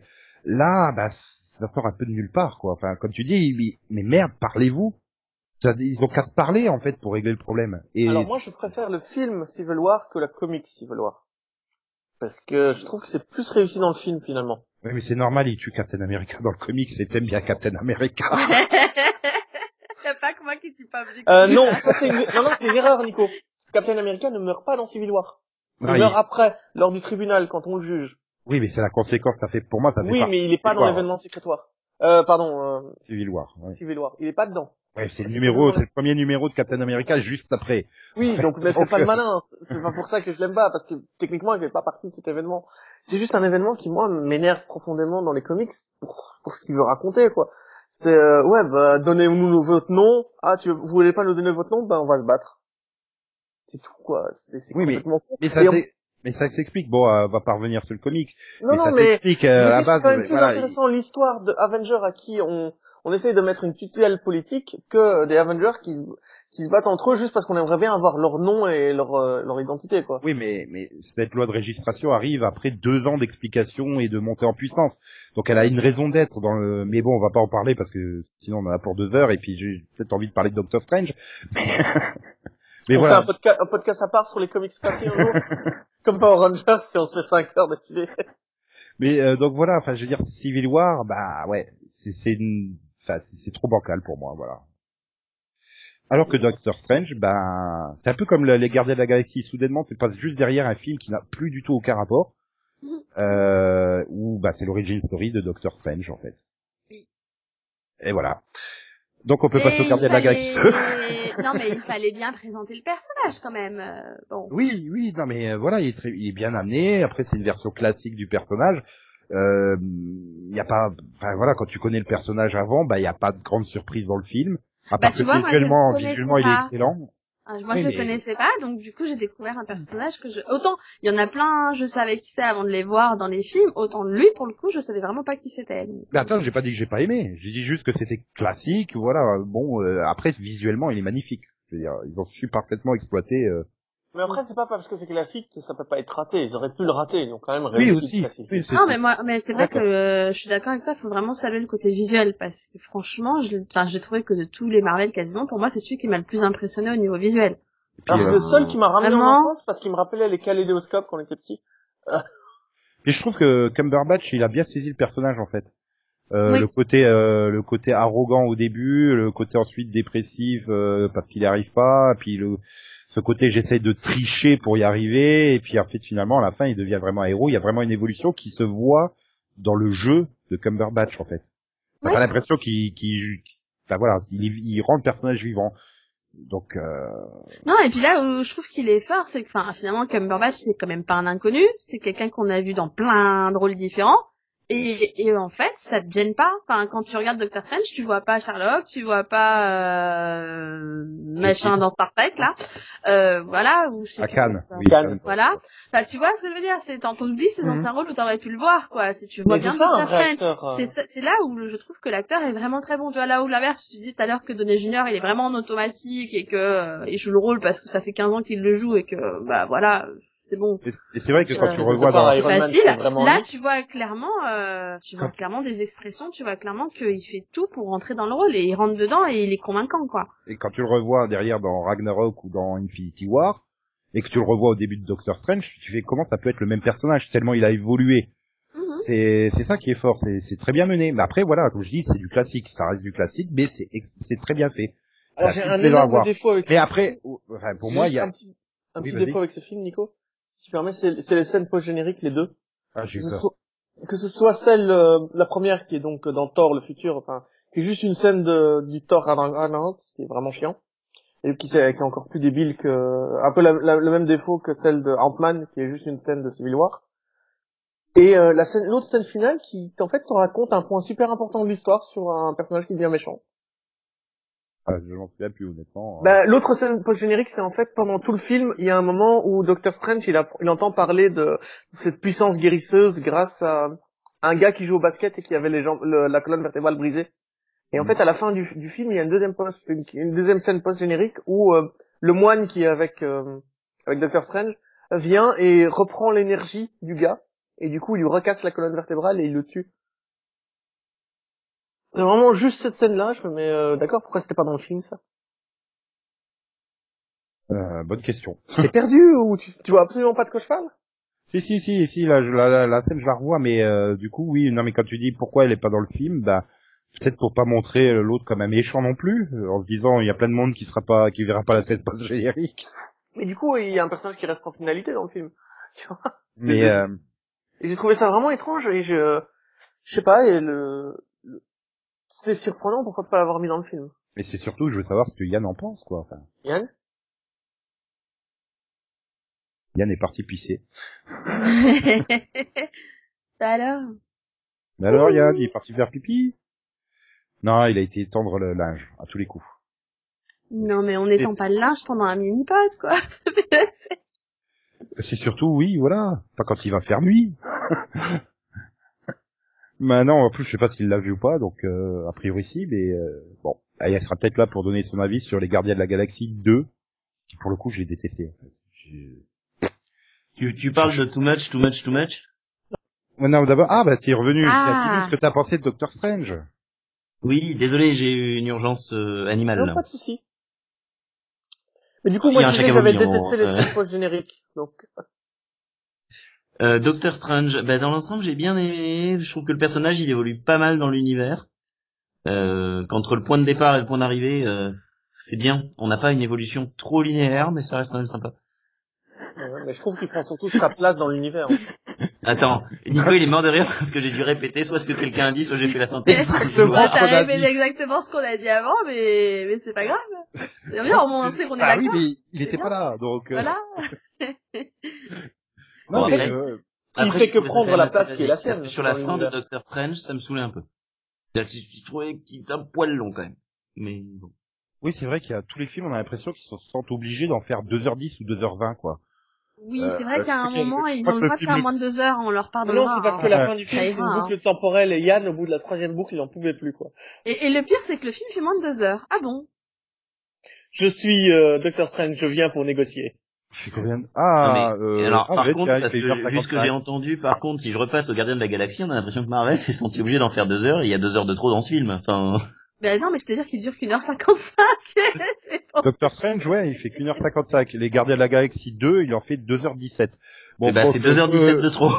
Non, mais tu retires déjà quasiment euh, plus de dix minutes de générique de fin, parce que tous les génériques de fin des Marvel font au moins dix minutes aussi. Oui, oui, oui. Et comme t'attends la scène post-crédit, c'est chiant. Ah, mais arrête, tu peux voir si c'est le même caméraman entre Doctor Strange et les Gardiens de la Galaxie. Non mais je veux dire, même dans le, commentaire audio là de l'ère d'Ultron, euh, Just Whedon il fait bon bah on arrive au générique, euh, bon les 48 minutes de générique, je vais pas parler pendant tout ce temps, hein. j'ai à peu près tout dit. mais voilà, même lui il se, il se moque de ces génériques avant de dire oui tout le monde est formidable, c'est les meilleurs avec qui j'ai travaillé, enfin voilà.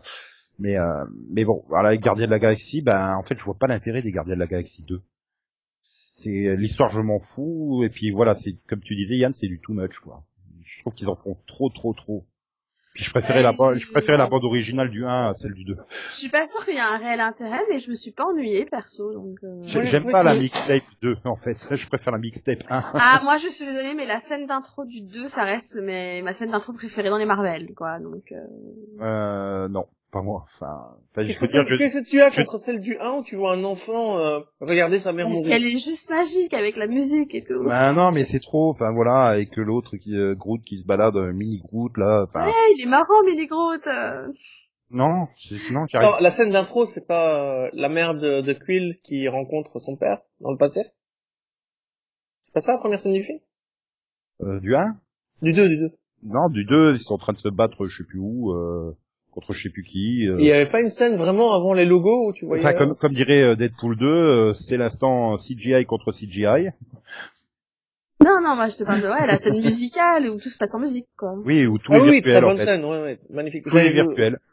Je l'ai vu au cinéma, c'est vraiment. C'est, ah, ouais, voilà, j'ai trouvé que c'était franchement super, une super scène d'intro. Non, puis Par contre, j'ai un souci avec le film, c'est qu'il est séparé en deux et que t'as vraiment deux histoires différentes. T'as, t'as toute la partie sur le sur la planète avec les gens en or là où ils volent une batterie puis t'as l'autre partie où il affronte le père de Quill, et j'ai trouvé que ça faisait un peu... Ben, deux intrigues, quoi. J'ai détesté le père de Quill, quoi.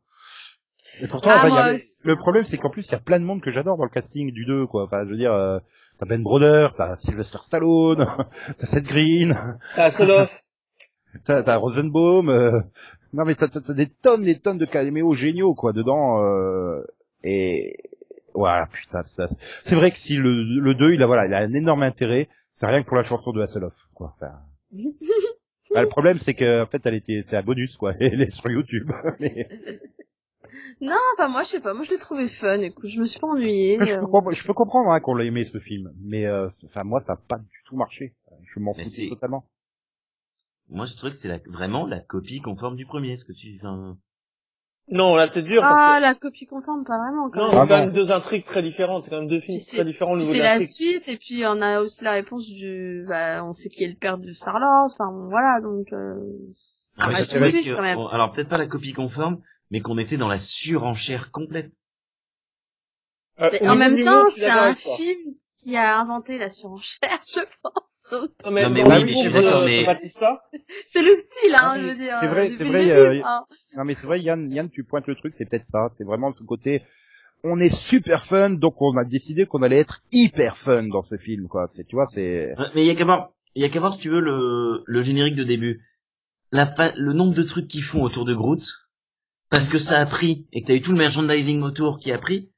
Moi, ça m'a dérangé. Au contraire, tu laissais Groot à peu près au même niveau que dans le premier film. Je pense que déjà, ça serait mieux passé. Non mais toutes les blagues sur l'adolescence, c'était vraiment chiante sur le, le fait que c'est un enfant qui grandit, moi ça m'a gonflé quoi. Groot, euh, je ne supporte Groot, pas. Est, Groot est beaucoup plus fun dans Infinity War en fait. Et il est en ado rebelle, je crois, dans Infinity War. Voilà. Là, c'est c'est un putain de d'élève de primaire surexcité et, et, euh, après il est mignon. Bébé, hein, voilà. C'est bébé, hein, c'est bébé Groot à la base, donc. Euh... Non mais c'est normal, quoi, il se comporte comme un bébé. Voilà. Après, non, c'est vraiment le film. J'ai pas envie de le revoir. Je l'ai vu une fois et encore à la moitié du film, je commençais à faire autre chose pendant ce temps-là. Euh. ah non, mais alors après, je suis la première à, je suis la première à dire. Hein, moi, une fois, une fois que je l'avais vu, je l'avais oublié. Hein. j'ai préféré le 1 au 2, hein, parce que franchement, le 2, je pense que même pas deux jours après, j'avais oublié de quoi parlait le film. Ah non, quand même, le fait, euh, il y a une intrigue qui est sauvée pour moi, qui sauve le film quand même, c'est le, c'est le père de, le père de Quill. Pas le pas son père adoptif euh, pas son père biologique mais son père adoptif. Euh, j'ai oublié comment il s'appelle Wendu je crois c'est possible. Gomdu Oui oui c'est vrai que sa mort elle est elle est, elle est parfaitement mais son histoire est géniale le fait qu'à la fin les Ravengers explosent leur vaisseau en signe de reconnaissance c'est pour montrer qu'ils font les feux d'artifice pour hmm. montrer qu'il s'est repenti et tout qu'on a sa vérité j'adore cette histoire, j'adore ce qu'il raconte, j'adore euh, le leçon de morale que ça apporte et tout. C'est, c'est mignon, c'est bien fait. Je trouve que, tout ce passage-là, le film ne valait la peine que pour ça. C'est tout ce que j'en retiendrai, vraiment. C'est un des rares films qui a réussi à me faire pleurer euh, au cinéma, quoi. Euh, Waouh. Ah ouais, c'est con, hein, mais euh, le I am not your daddy, he's probably your father, but I am your daddy, c'est magnifique. Ouais, mais après, après c'est vrai que ça, enfin, pour un personnage qui était quand même un peu un méchant dans le 1, c'est vrai que je trouve que c'était une belle évolution qu'ils lui ont donné. ah bah, tu déconnes, il finit en Mary Poppins, excuse-moi. Non mais je, je, je suis d'accord. c'est vraiment le truc que je retiens du 2, c'est euh, donc Hasselhoff et euh, oui, j'avais complètement zappé le, le, tout, le, tout le côté de Yondu quoi. C'est vrai que ça c'est bien réussi, mais c'est après tout le reste autour euh, non. Non, et puis moi j'aimais bien, j'ai bien aimé l'introduction de Mantis aussi moi. Euh, euh, moi j'aime bien, enfin, j'ai bien aimé le personnage, quoi, mais... Ça repose beaucoup sur Batista et sa, façon de... Et, ses blagues sur le fait qu'il comprenne pas les sous-entendus, qui deviennent très vite lourds au bout de 20 minutes de film, quand même. Oui, c'est vrai qu'il y a un côté euh, très... Euh, on reste dans le stéréotype de chaque personnage, au niveau de l'humour et tout ça. Oui, ok. Bon, après, c'est c'est même défaut que je pourrais coller à Thor Ragnarok, mais entre-temps, on a eu le temps de faire le Spider-Man Homecoming.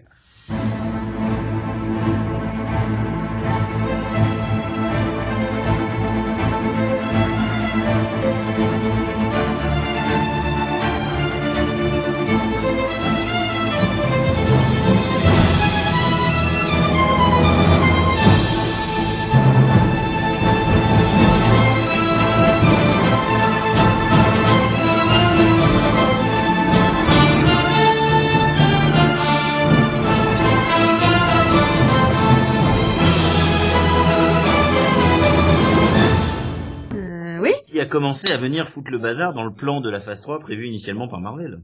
Oui. Tout, tout, en, tout en fait en liant le truc parce qu'en fait il, se déroule à plein d'époque. Euh, ils arrivent du coup à parfaitement intégrer le personnage de Spider-Man dans l'univers Marvel. Et ça j'ai trouvé que c'était fort d'avoir réussi à faire ça. Bah, moi là où j'ai trouvé pas nous le présenter. Non, moi là j'ai trouvé que c'était fort, c'est que Alléluia, ils nous ont pas refait un reboot de Spider-Man. Voilà, c'est tout le monde sait qu'il a été mordu par une d'araignée. Un, un, film origine parce que là j'en pouvais plus quoi. À un moment, euh, au bout du troisième Spider-Man, faut arrêter. Hein, euh... Ouais, mais moi j'aurais bien aimé savoir pourquoi il fait ça. J'ai pas compris pourquoi il attaque les criminels dans, dans le film. Ben moi j'aime bien ce côté, il le fait, point. Mais oui, on s'en fout en bah, fait. c'est un héros, c'est tout. En fait, c'est expliqué dans Civil War. Euh, euh Iron Man, il, il le prend, euh, enfin quand il va chez lui, il va le voir, euh, il lui dit bon bah on va discuter dans ta chambre, de ta, et lui demande, lui demande clairement pourquoi tu fais ça. Donc en fait la justification des actions de Spider-Man se trouve dans Civil War et pas dans Homecoming. Et, et c'est quoi la réponse? Parce que je m'en bah, souviens absolument pas. C'est qu'il veut aider les gens en fait. Euh, bah, c'est le genre de question piège en entretien d'embauche, quoi. Tu sais jamais trop quoi répondre. Mais pourquoi voulez-vous faire ce travail? euh, pour le fric, mais j'ai pas le droit de le dire. mais du coup, mais c'est pour la, non, c'est pour la renommée qu'il le fait. Non, non, non, il le fait pour aider les gens en fait, c'est ça. C'est vrai qu'il n'y a pas ce côté du de culpabilité euh, parce que j'ai laissé filer le mec qui a tué mon grand mon, mon oncle. Euh, il n'y a pas ce côté culpabilité et euh, mais bon, après, euh, voilà, c'est. Ouais, mais du coup, c'est pas la bonne leçon s'il a pas de culpabilité pour ce qu'il a, pour ce qu'il a, ce que C'est chiant. Sans faire. Mais je dis pas que c'est chiant. C'est pas la même histoire que tu racontes du coup. Là, tu racontes juste un héros qui sauve des gens, mais tu racontes pas quelqu'un qui essaie d'expier ses, ses péchés passés. Parce que c'est juste chiant au bout d'un moment. Enfin. Non, mais je dis pas le contraire, mais tu racontes pas même histoire, c'est tout. Et d'un autre côté, il fallait le différencier. Je veux dire, cette histoire-là, du mec qui culpabilise à mort et qui fait tout par culpabilité, c'est les, c'est la base des trois Spider-Man de Sam Raimi. Et clairement, ils avaient dit on va faire un Spider-Man différent de et celui de Sam Raimi et euh, le Amazing Spider-Man. Et de toute façon, c'était pas possible euh, que ce film soit entièrement réussi, et ce pour une seule raison. Quand tu regardes l'intégralité des mm, des films Marvel, ils ont été écrits par deux, trois, quatre scénaristes éventuellement. Là, t'en as six ou sept déjà. Ce qui veut dire que le scénario il a été travaillé, retravaillé, détricoté, retricoté. Forcément, ça pouvait pas donner un bon résultat. Ah bah, non, mais tu sais combien de gens ont écrit Amazing Spider-Man 2 Le nombre de scénaristes sur ce film est juste impressionnant. Je crois qu'ils sont 8 ou 9. Après, souvent de fois, c'est euh, tu, tu, laisses les personnages, enfin tu laisses. Il y a un premier jet qui est fait du film, tu gardes une idée et ils sont crédités scénaristes en fait. Euh, Peut-être que là, euh, Jonathan Goldstein et euh, John Francis Daly ont juste pondu une idée qui a été gardé et du coup il se retrouve euh, crédité scénariste euh, total du film quoi. Donc euh... ouais enfin t'as eu trois binômes qui ont bossé dessus quand même. Mais oui mais voilà il y a peut-être un binôme qui a fait 90% du film. Tu, tu enfin, honnêtement je sais pas. Je sais pas comment se sont répartis entre les trois binômes euh, le, le, mais mais je pense que le problème c'est qu'il a fallu construire des construire avec Sony. Oui d'une part et puis il fallait trouver un moyen de l'intégrer dans l'univers Marvel et j'ai trouvé que c'était bien fait à la fin, t'as pas le sentiment que c'est un, personnage pièce rajoutée parce que euh, on a chopé les droits en cours de route. Euh, et puis bon, bah, moi je trouve qu'il est fun, euh, Spider-Man. Justement, ce côté très jeune qui apprend, qui fait des erreurs. Le seul problème, c'est qu'il pousse trop. Dans certaines scènes, non, c'est pas possible. Iron Man aussi, il découvrait comment être un super-héros, il faisait pas autant de bourdes. Bah, oui, mais après, enfin, après le gros problème, moi, c'est qu'il veut trop en faire seul aussi. C'est il y a un moment où t'es t'es que Spider-Man. Hein, euh... c'est pas qu'il veut en faire seul. Il passe son film à essayer d'appeler euh, d'appeler euh, comment il s'appelle euh, John Favreau. Euh, ah ah, euh, ah j'ai un trou de mémoire aussi. Oui, oui c'est ça. D'ailleurs, quelqu'un sait pourquoi il l'appelait? Bah parce que ah parce qu'il voulait demander de l'aide de, de Stark hein, pas de non, il va pas demander de l'aide il s'en sort très bien tout seul non, il s'en sort très bien tout seul justement. non, mais Stark Stark en fait a confié à Happy la mission d'être un peu son mentor enfin son son son handler on va dire euh, le mec qui le surveille. his chaperone. voilà il va intégrer les, les Avengers si j'ai bien compris. Non il veut pas. ça. il veut pas intégrer les Avengers c'est Tony Stark qui lui propose. Non, mais pourquoi est-ce qu'il a pris Happy alors du coup? Bah parce que euh, putain mais j'ai un mec euh, qui a des armes Shitori euh, qui vole en l'air et qu'est-ce que je fais tout seul? Bah j'appelle Happy pour avoir de l'aide. Non mais il l'appelait déjà avant le film, ça c'est la, la, seule fois où c'est efficace. Mais il l'appelle ah plein non, c'est pas efficace, l'autre il répond jamais. non mais il l'appelle plein de fois avant. Il a, le, le, film commence, je crois, il l'appelle. Oui. Bah, il l'appelle parce qu'il veut, euh, il veut pouvoir être euh, plus utile que ce qu'il fait dans son quartier, parce que bon, au départ, euh, ouais, voilà, il, pas grand chose. Donc il veut que, il, bah, il veut qu'il l'appelle à nouveau pour une mission, comme comme celle où il est avec eux dans Civil War, quoi. Et la première, la, première fois où Happy lui répond, il lui dit, t'inquiète, laisse les menaces aux, policiers et aux autres, toi occupe-toi des chats dans les arbres. En fait, il lui dit ça, quoi. Reste à, aide, aide les gens dans leur quotidien, dans, dans, dans le quartier, point barre parce qu'il est pas pris au sérieux, parce que c'est un adolescent, parce qu'il est gaffeur. Euh... Mais en même temps, il a raison. Je rappelle quand même que dans le film, il manque de mourir et qu'il est sauvé de justesse par Tony. Donc euh, il y a un moment où il a quand même un souci, quoi. Ouais, mais je rappelle que Tony lui a donné une arme surpuissante. Son armure, euh, oui, mais avec le protocole est hyper puissante, quoi. Oui, avec, avec, avec, le... et tout. Oui, mais avec, le, protocole. Le, truc, euh, le protocole babysitter, babysitting. Euh, je sais plus comment c'est, ouais, un truc comme ça qui bloque tous ses pouvoirs, quoi. Et au fur et à mesure qu'il apprendra à les maîtriser, il débloquera de plus en plus l'armure. Sauf que ce con, euh, bah, il décide de pirater l'armure. Voilà. Quand il veut désactiver le traceur, il se rend compte qu'il y a tout ce protocole, il décide de désactiver le, le protocole. Mais j'ai trouvé que c'était fun justement avec cette voix, euh, ce carré. Oui, moi aussi j'ai trouvé ça fun. Enfin, il a un peu, il a sa jardisse féminine quoi. Voilà, euh, ça, ça sert à quoi? Ça, Alors l'étoile, les tasers, l'étoile machin. Bon, je vous laisse choisir. Et puis, du coup, c'est pas la bonne toile. Non mais tu vois, il y a, y, y a un côté. Euh, il y a un côté fun, mais après, il pousse trop par moment. Euh... Après, c'est beaucoup trop puissant. Faut arrêter. Tu donnes pas ça à un gamin. Ouais, mais comme ça, c'est fait. Euh, tu vas pas lui changer l'armure tous les trois trois semaines parce qu'il a maîtrisé un nouveau. Euh. Mais euh, non, mais voilà. Enfin, j'ai vraiment bien aimé. Autant la, bah, après ces trucs à première vision, je vais essayer un. Mais je l'ai revu une deuxième fois, mais j'ai fait ouais, en fait, il est bien intégré et tout. C'est c'est assez fun. J'étais peut-être dans un meilleur état d'esprit en fait.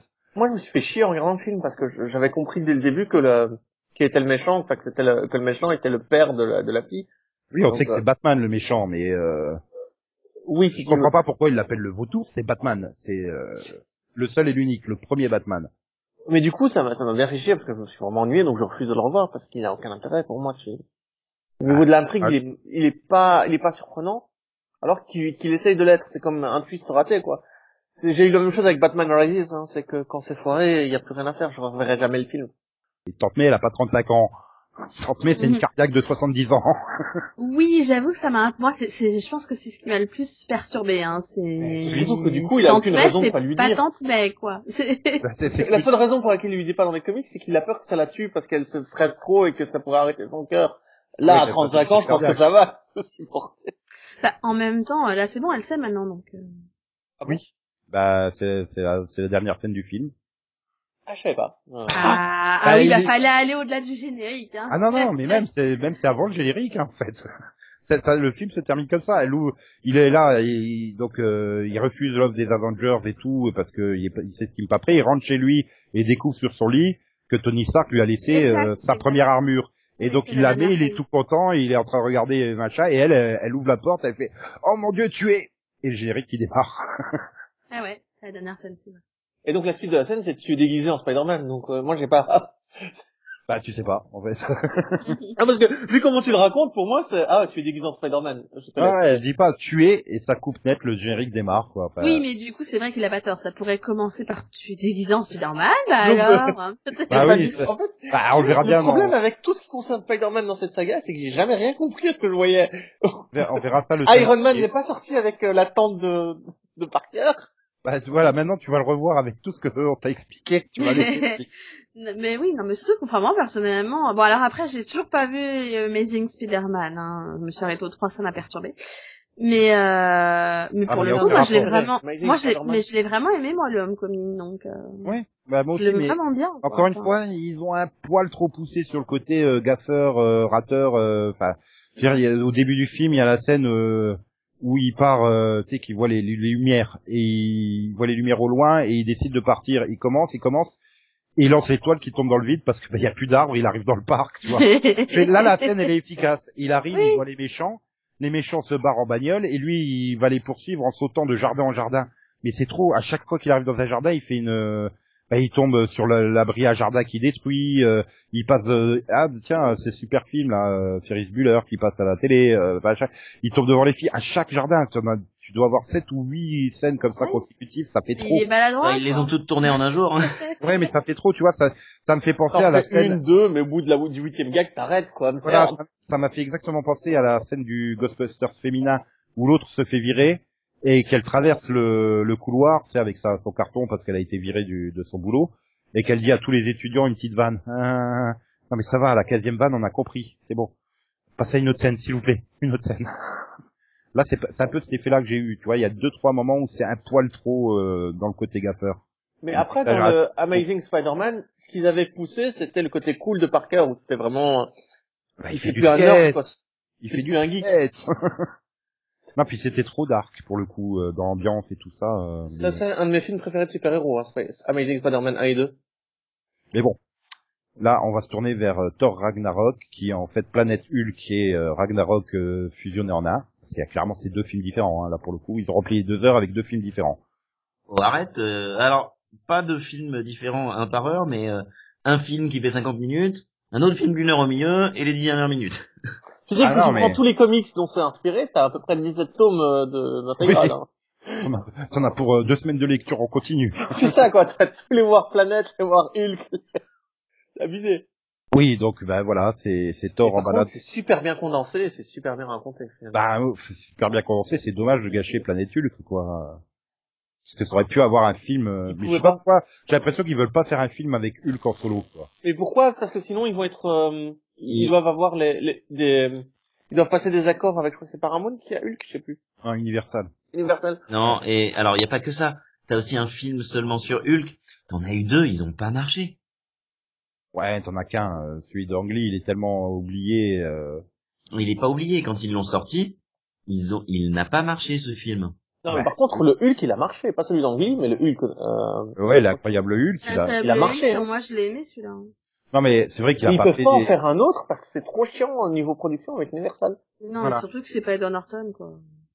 Mais Edward Norton, il était parfait dans le rôle. Moi, j'adorais. Bah oui, il était parfait. C'est lui qui a pas voulu continuer. Et pourquoi il a pas voulu continuer? Parce que son on, a remonté le film après. Enfin, c'est c'est Universal qui avait le, droit du code final. Et du coup, ils ont fait n'importe quoi. Et ils ont coupé plein de scènes que lui aimait. Et du coup, euh, ils ont enlevé toutes les scènes pour lesquelles il avait eu envie de faire le film. Donc, il a été dégoûté. C'est normal. Après, bah. ils, ont, pris quelqu'un de beaucoup plus sympa, apparemment, Marc Ruffalo. Oui, non, mais apparemment, je crois que ça doit être quand même le, plus mauvais résultat. Enfin, il fait que 230, 250 millions au niveau mondial, quoi, de, de, de recettes. Donc, euh, tu peux comprendre que. Non, mais à l'époque, c'était un succès. Bah, sortait de Iron Man qui avait fait 580 millions, donc non. Pour le coup, c'est pas. le film est, remboursé, hein. Le film est remboursé, mais c'est pas un succès. T'as l'impression que maintenant, euh, Marvel, ils exigent de faire un milliard de recettes à chaque film, quoi. Donc. Euh... Mais sur un Infinity War, ils sont obligés de faire un milliard. C'est pas déconner. Mais ah non, Ant-Man a fait que 180 millions de recettes. Mais par contre, pour Ant-Man et tout ça, il n'y a pas de problème. Il peut faire 200 millions de recettes, ça ira. Mais euh... Ouais, non, voilà, après c'est vraiment ça que je reprocherai à tort, euh, c'est ce côté on fait Planète Hulk, comme tu disais Yann, et puis après bah on fait Ragnarok de son côté. Non mais ils ont été très loin pour coller les deux histoires ensemble, au point que dans le film t'as des timelines différentes. Donc pour la pour la sœur de Thor il se passe je crois une journée, pour Thor il se passe des semaines, ils ont expliqué ça dans le scénario grâce à des trous de verre et des gravités différentes et tout. Mais c'est vrai que du coup ça fait... C'était quoi tes chiffres Nico pour Ant-Man? Euh... Il a dit 186 millions. Ouais. Bah, c'est le chiffre qu'il y a sur Wikipédia ou... Euh, moi, sur Wikipédia, pour Ant-Man, j'ai 519 millions au box-office mondial, quand même. Hein. Là où j'ai que 260 pour Hulk. Euh... T'as dû te bourrer un moment, je crois que c'est juste les chiffres américains, 180 millions. Non, non, non, c'est les chiffres, euh... c'est les chiffres internationaux. C'est possible que j'ai confondu, euh, bah, euh, non. Enfin, ah oui, c'est les chiffres, euh, oui, États-Unis, Canada. Oui, parce qu'ils ont pas mis les, les, les cases dans le même ordre que sur les autres films, c'est con qui ont fait l'affiche de Ant-Man. Effectivement, c'est 180, 202, 163 sur le territoire américain. Ah, c'est hallucinant. C'est 19 au milieu, au niveau mondial, ouais. Autant pour moi.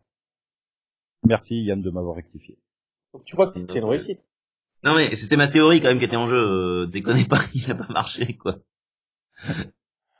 non mais euh, voilà, c'est parce que Planète Hulk, c'est quand même, je crois, probablement la meilleure storyline autour de Hulk, quoi. Donc euh... et qui, qui s'intègre elle-même dans une énorme saga aussi. Hmm. Du coup, du coup ça, vous a pas gêné cette distorsion temporelle pour faire en sorte que tout rentre? Non, parce que c'est c'est au milieu, t'as Jeff Goldblum, euh, le théoricien du chaos.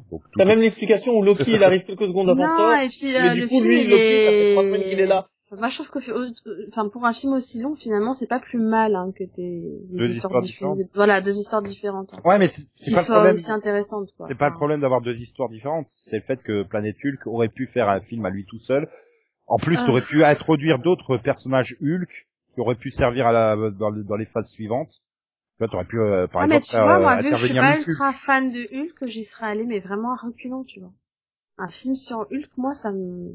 Mais Hulk est beaucoup plus intéressant. Et t'aurais eu justement l'occasion de l'introduire. Euh...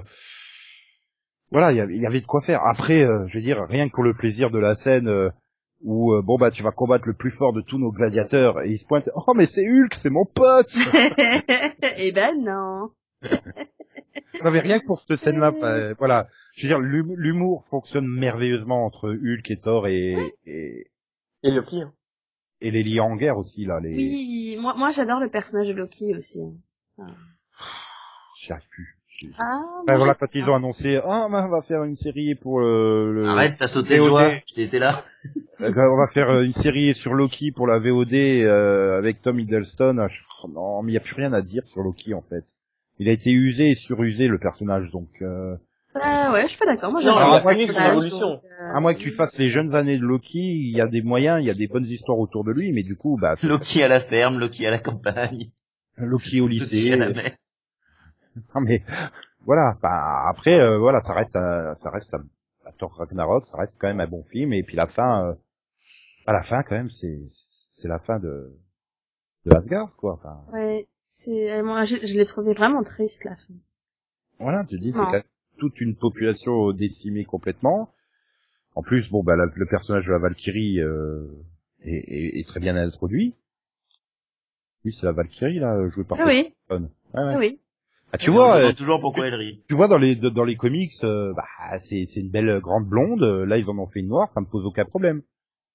La vache. Bah, non, bah, la, Et que Flash Thompson, ils en ont fait un putain d'Indien, non là, ça va pas. Mais moi, je trouve, enfin, ce film, en plus, c'est surtout que, enfin, il y, a tellement de personnages importants dans l'univers de Thor, hein, je parle, qui meurent dans ce film. C'est juste atroce, quoi. Les compagnons de Thor n'ont jamais servi à rien. Non, mais ils servent à rien, mais tu les aimes bien quand même, quoi. Tu non, c'est complètement. En fait, c'est des dieux. Donc les, films n'ont jamais pris le temps de les présenter, n'ont jamais donné aucune intrigue. Bah à part peut-être euh, comment euh, celui qui est le gardien des portes là, euh, ah euh, Emdal. Oui, Emdal quand même. mais Emdal il meurt pas dans celui-là. Oui mais attends c'est Zachary Levy, je crois qu'il doit dire deux mots sur les trois films en fait. Bah oui mais c'est Zachary Levy quoi. c'est Shazam bordel. non mais c'est vrai que il y a, y a c'est vrai qu'il y a ce côté de gâchis. Putain, ils ont quand même euh, ils ont quand même euh, Clancy Brown dans le rôle de Surtur. Enfin, il fait la voix. Enfin, je veux dire, c'est Clancy Brown quoi. Et voilà, maintenant c'est des dieux, ils peuvent pas mourir en fait. C'est ça le truc, ils vont se réincarner. Non mais les Bon, après, ah, je me dis garde, garde l'idée des garde l'idée du comics, hein, attention. Je me dis que vu qu'il y avait euh. pas Sif dans le film aussi, a priori, elle est encore en vie. Hein. Non, elle est morte. Bah non, elle est pas morte, justement. Non, mais ils se sont rendus compte qu'elle s'était, en fait, vraiment tatouée pour son rôle dans... Non, mais non, ils disent qu'elle était juste pas là au moment des événements et que donc elle est en mission à l'extérieur, donc en fait elle a survécu quoi. Si, si, je suis désolé, elle y est, hein. Non, non, elle y est pas. Si, si, dans la pièce de théâtre, elle y est. Non, elle y est pas.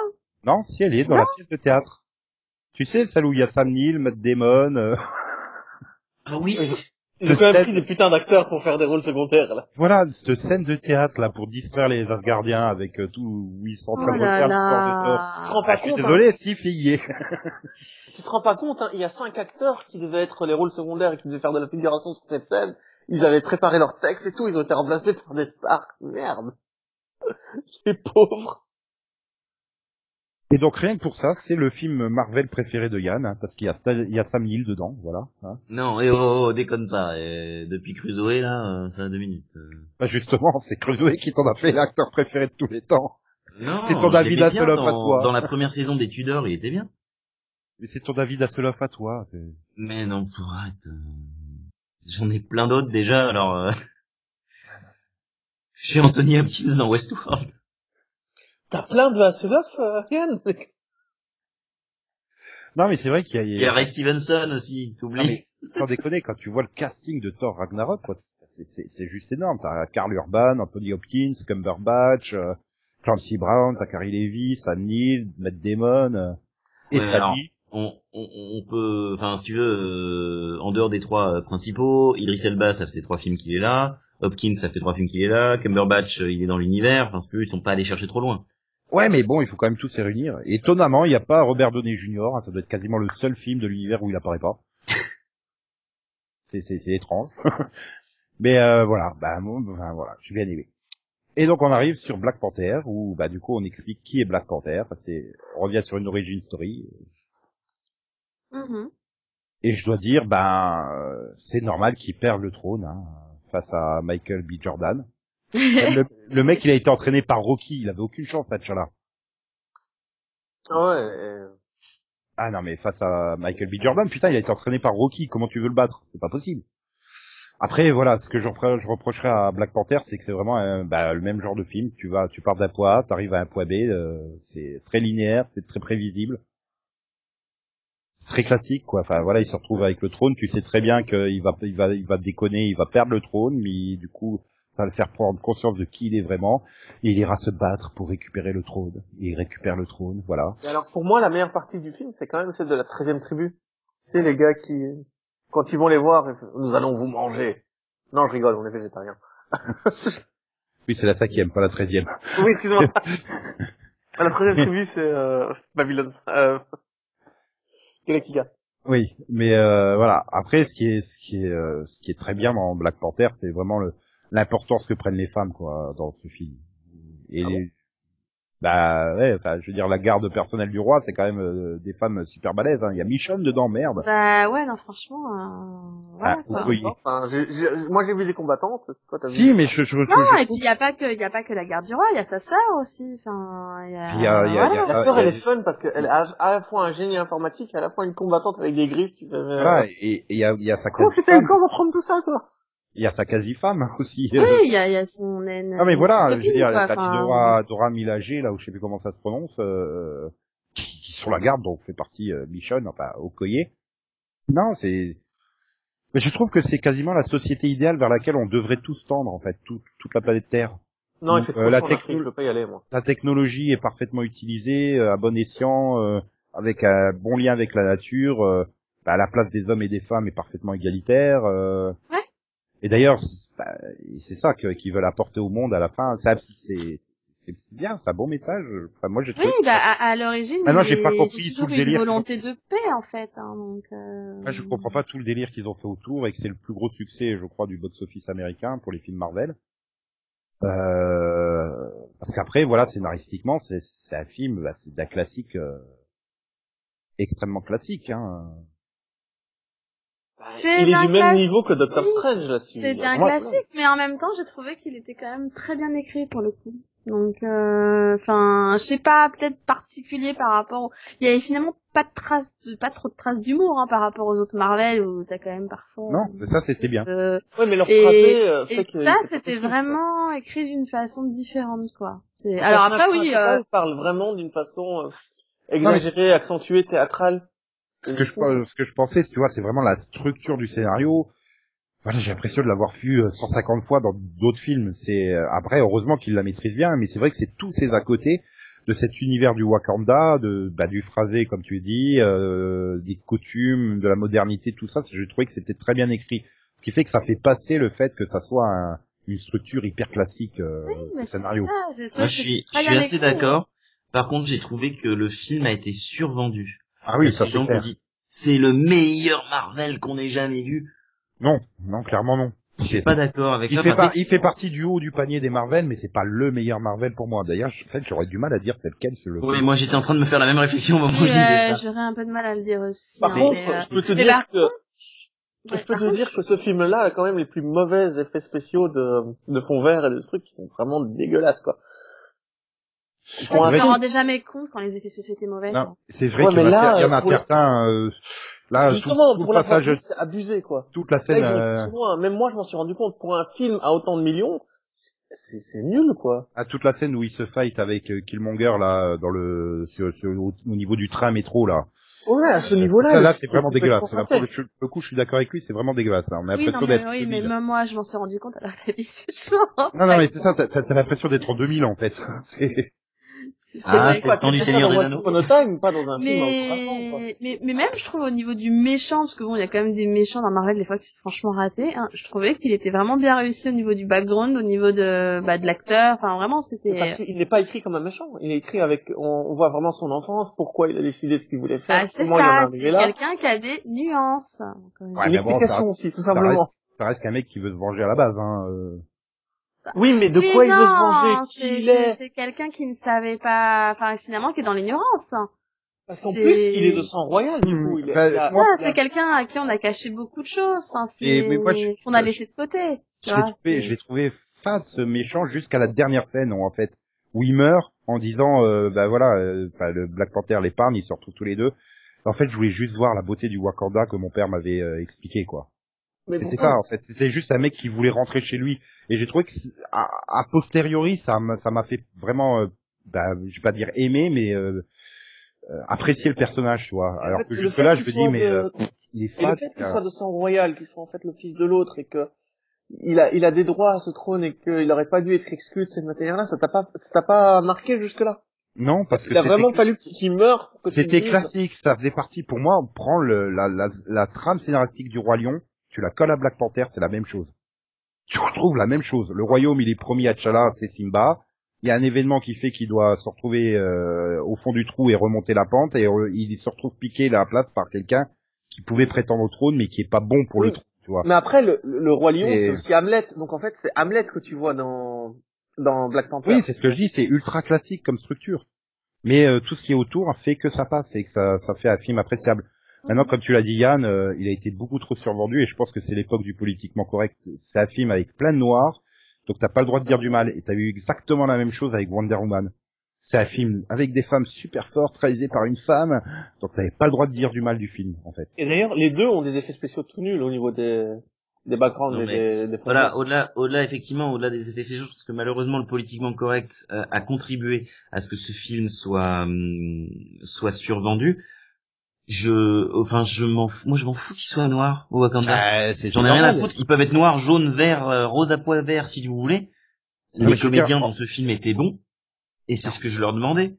En quoi c'est choquant? C'est une nation qui est au milieu de l'Afrique. C'est normal qu'ils soient noirs en Afrique. Je veux dire, il y a pas, je vois pas en quoi c'est un exploit d'avoir mis plein de noirs dans une nation africaine au cœur de l'Afrique. Oui, surtout dans une région où ils, se cachent depuis des siècles et du coup il n'y a pas vraiment de mélange, il n'y a pas de, vraiment d'immigration blanche pour arriver là.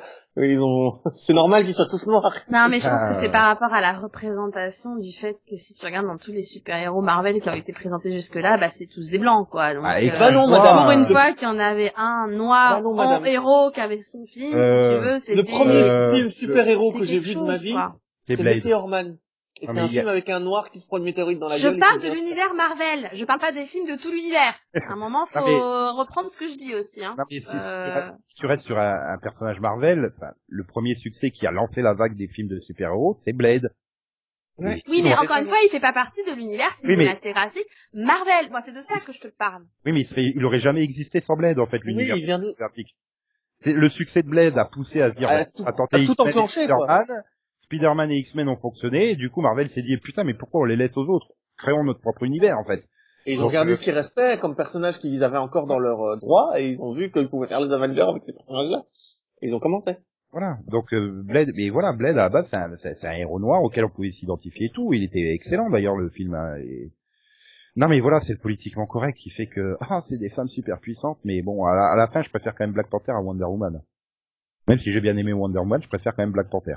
Moi, je préfère Wonder Woman.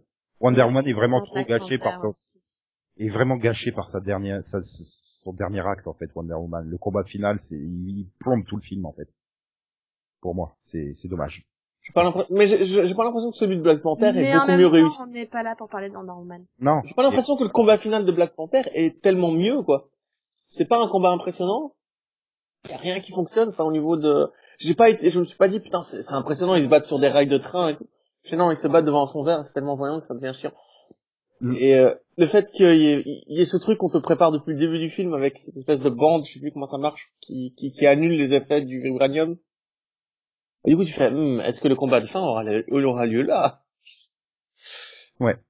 Et donc, enfin, bref, arrive le, le dernier film de, de, de ce mini, ce, ce cinépod, pardon, Infinity War, où tous les Avengers se rassemblent pour faire face à Thanos qui s'est dit tiens c'est bon j'ai fini de, de glander sur mon trône depuis 25 euh, films j'y vais.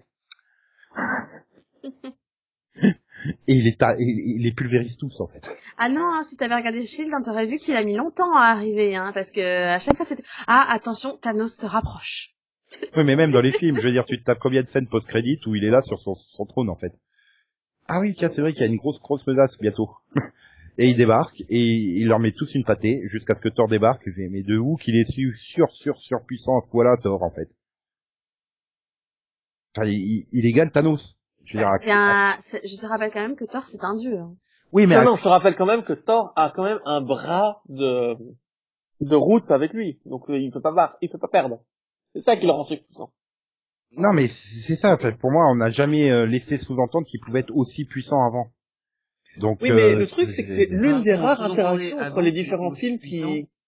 Parce qu'il était un dieu là où les autres étaient humains, tu vois ce que je veux dire. Oui, mais bon, il aurait fallu dire euh, une phrase du genre euh, qui se retenait... Non, non, ce qui le rend si puissant, c'est vraiment le mélange avec Groot, c'est le fait qu'il est la branche de Groot et qu'il est l'arme ultime maintenant. Ouais, le Stormbreaker, là, ou je sais pas comment. Ouais, donc c'est... C'est normal qu'il soit sur surpuissant. mais déjà, il est surpuissant au point de te tenir l'iris comme il faut. Enfin... Non mais tu vois par exemple dans Thor Ragnarok quand il affronte Hulk, il, il pourrait lui sortir une phrase mais abandonne Hulk parce que si je m'y mets à fond euh, t'as aucune chance contre moi, tu vois ou Oui mais à ce moment-là du film Non non mais à, ce moment-là du film il, il, croit encore que sa puissance vient du marteau. Et c'est le principe de, de Thor euh, Ragnarok, c'est qu'il croit que sa force vient du marteau donc quand le marteau est détruit, il se fait ben mais non, en fait, l'électricité, ça vient de lui, ça vient pas du En fait, il est, il est persuadé qu'il est rien sans son marteau. Donc, euh, en fait, il a jamais vraiment développé sa force avant. Donc là, maintenant, il est à fond, il est bien dans sa tête, il est bien dans son corps, il est bien dans son jeu. Bah, une fois qu'il a, voilà, qu'il a compris qu'en fait, si, si, c'est toi qui est fort, hein, c'est toi. Oui, mais... bah là, du coup, il se met à arrêter des étoiles, c'est ce que disait Yann tout à l'heure. Il se prend une étoile dans la gueule en, en combustion et il est tranquille, quoi. bon, il est un petit peu, il est un petit peu sonné, je crois, mais c'est tout. Hmm. Après, voilà, bon, c'est, c'est, j'ai presque l'impression que c'est Gardien de la Galaxie 3 pendant une heure et demie, en fait. Tout est tellement centré sur le, bah si, tout est centré sur le lien entre Gamora et Thanos, en fait. Ah, c'est logique, c'est lui le méchant, donc. Bah oui, et puis c'est sa fille. Non, mais puis c'est sa fille, et c'est elle qui a la clé pour trouver la dernière pierre qui permettra de, à lui d'avoir la puissance absolue. Donc c'est logique, mais du coup, oui, enfin, c'est un Avengers, et puis, bah, du coup, enfin, il... Mais elle fait un peu pas, dans le film, hein. Parce que, non, que Thanos la prend avec lui, en fait bah Parce que, en fait, il doit la sacrifier pour pouvoir... Non, mais ça, il le savait pas avant d'y aller. Si, si, il le savait qu'il devait tout sacrifier. Il, de, il s'est expliqué dans les flashbacks que s'il décide d'amener la paix sur Terre, enfin dans, l'univers en supprimant la moitié de la population, il doit tout sacrifier. Ouais, mais non, il l'emmène pas pour ça, parce qu'il le sait pas avant, avant de devoir vraiment la tuer. Hein, parce même Gamora au départ, il, est, prêt à sacrifier quelqu'un d'autre, il pense que ça va marcher et tout, et puis on lui fait non non, euh, c'est quelque chose que t'aimes, mec. Oui, mais c'est ça. c'est là qu'il comprend que ce qu'on lui avait dit qu'il devait tout sacrifier, ça impliquait de sacrifier aussi sa fille. Mais, oui, euh, mais il le comprend que quand il est au là où il doit la sacrifier, hein, donc il l'a pas emmené pour ça, il l'a emmené juste parce qu'il veut la garder avec lui, c'est tout. Je, je, me suis mal exprimé, c'est pas pareil. non mais, non mais c'est ça. Après, voilà, le problème que j'ai, c'est que trop de personnages. Enfin, il y a bah, trop de personnages, tu passes d'une scène à l'autre. Euh, je veux dire, il y a le moment où ils vont, ils vont dans le vaisseau, euh, Iron Man et euh, Spider-Man pour aller euh, chercher Strange. Et il se passe, j'ai regardé, il se passe 40 minutes avant que tu reviennes sur eux. Quand tu reviens sur eux, tu fais ah oui merde, c'est vrai qu'il y avait encore eux là qui étaient coincés quelque part c'est ça quoi, tu, tu fais bah, scène après scène. C'est un peu le problème que j'ai eu parce que tu, en plus à chaque fois qu'on changeait de scène, on s'en arrêtait sur quelqu'un que généralement qui était en danger ou à qui il arrivait quelque chose, donc t'étais à fond, puis tout d'un coup tu passes à quelqu'un d'autre.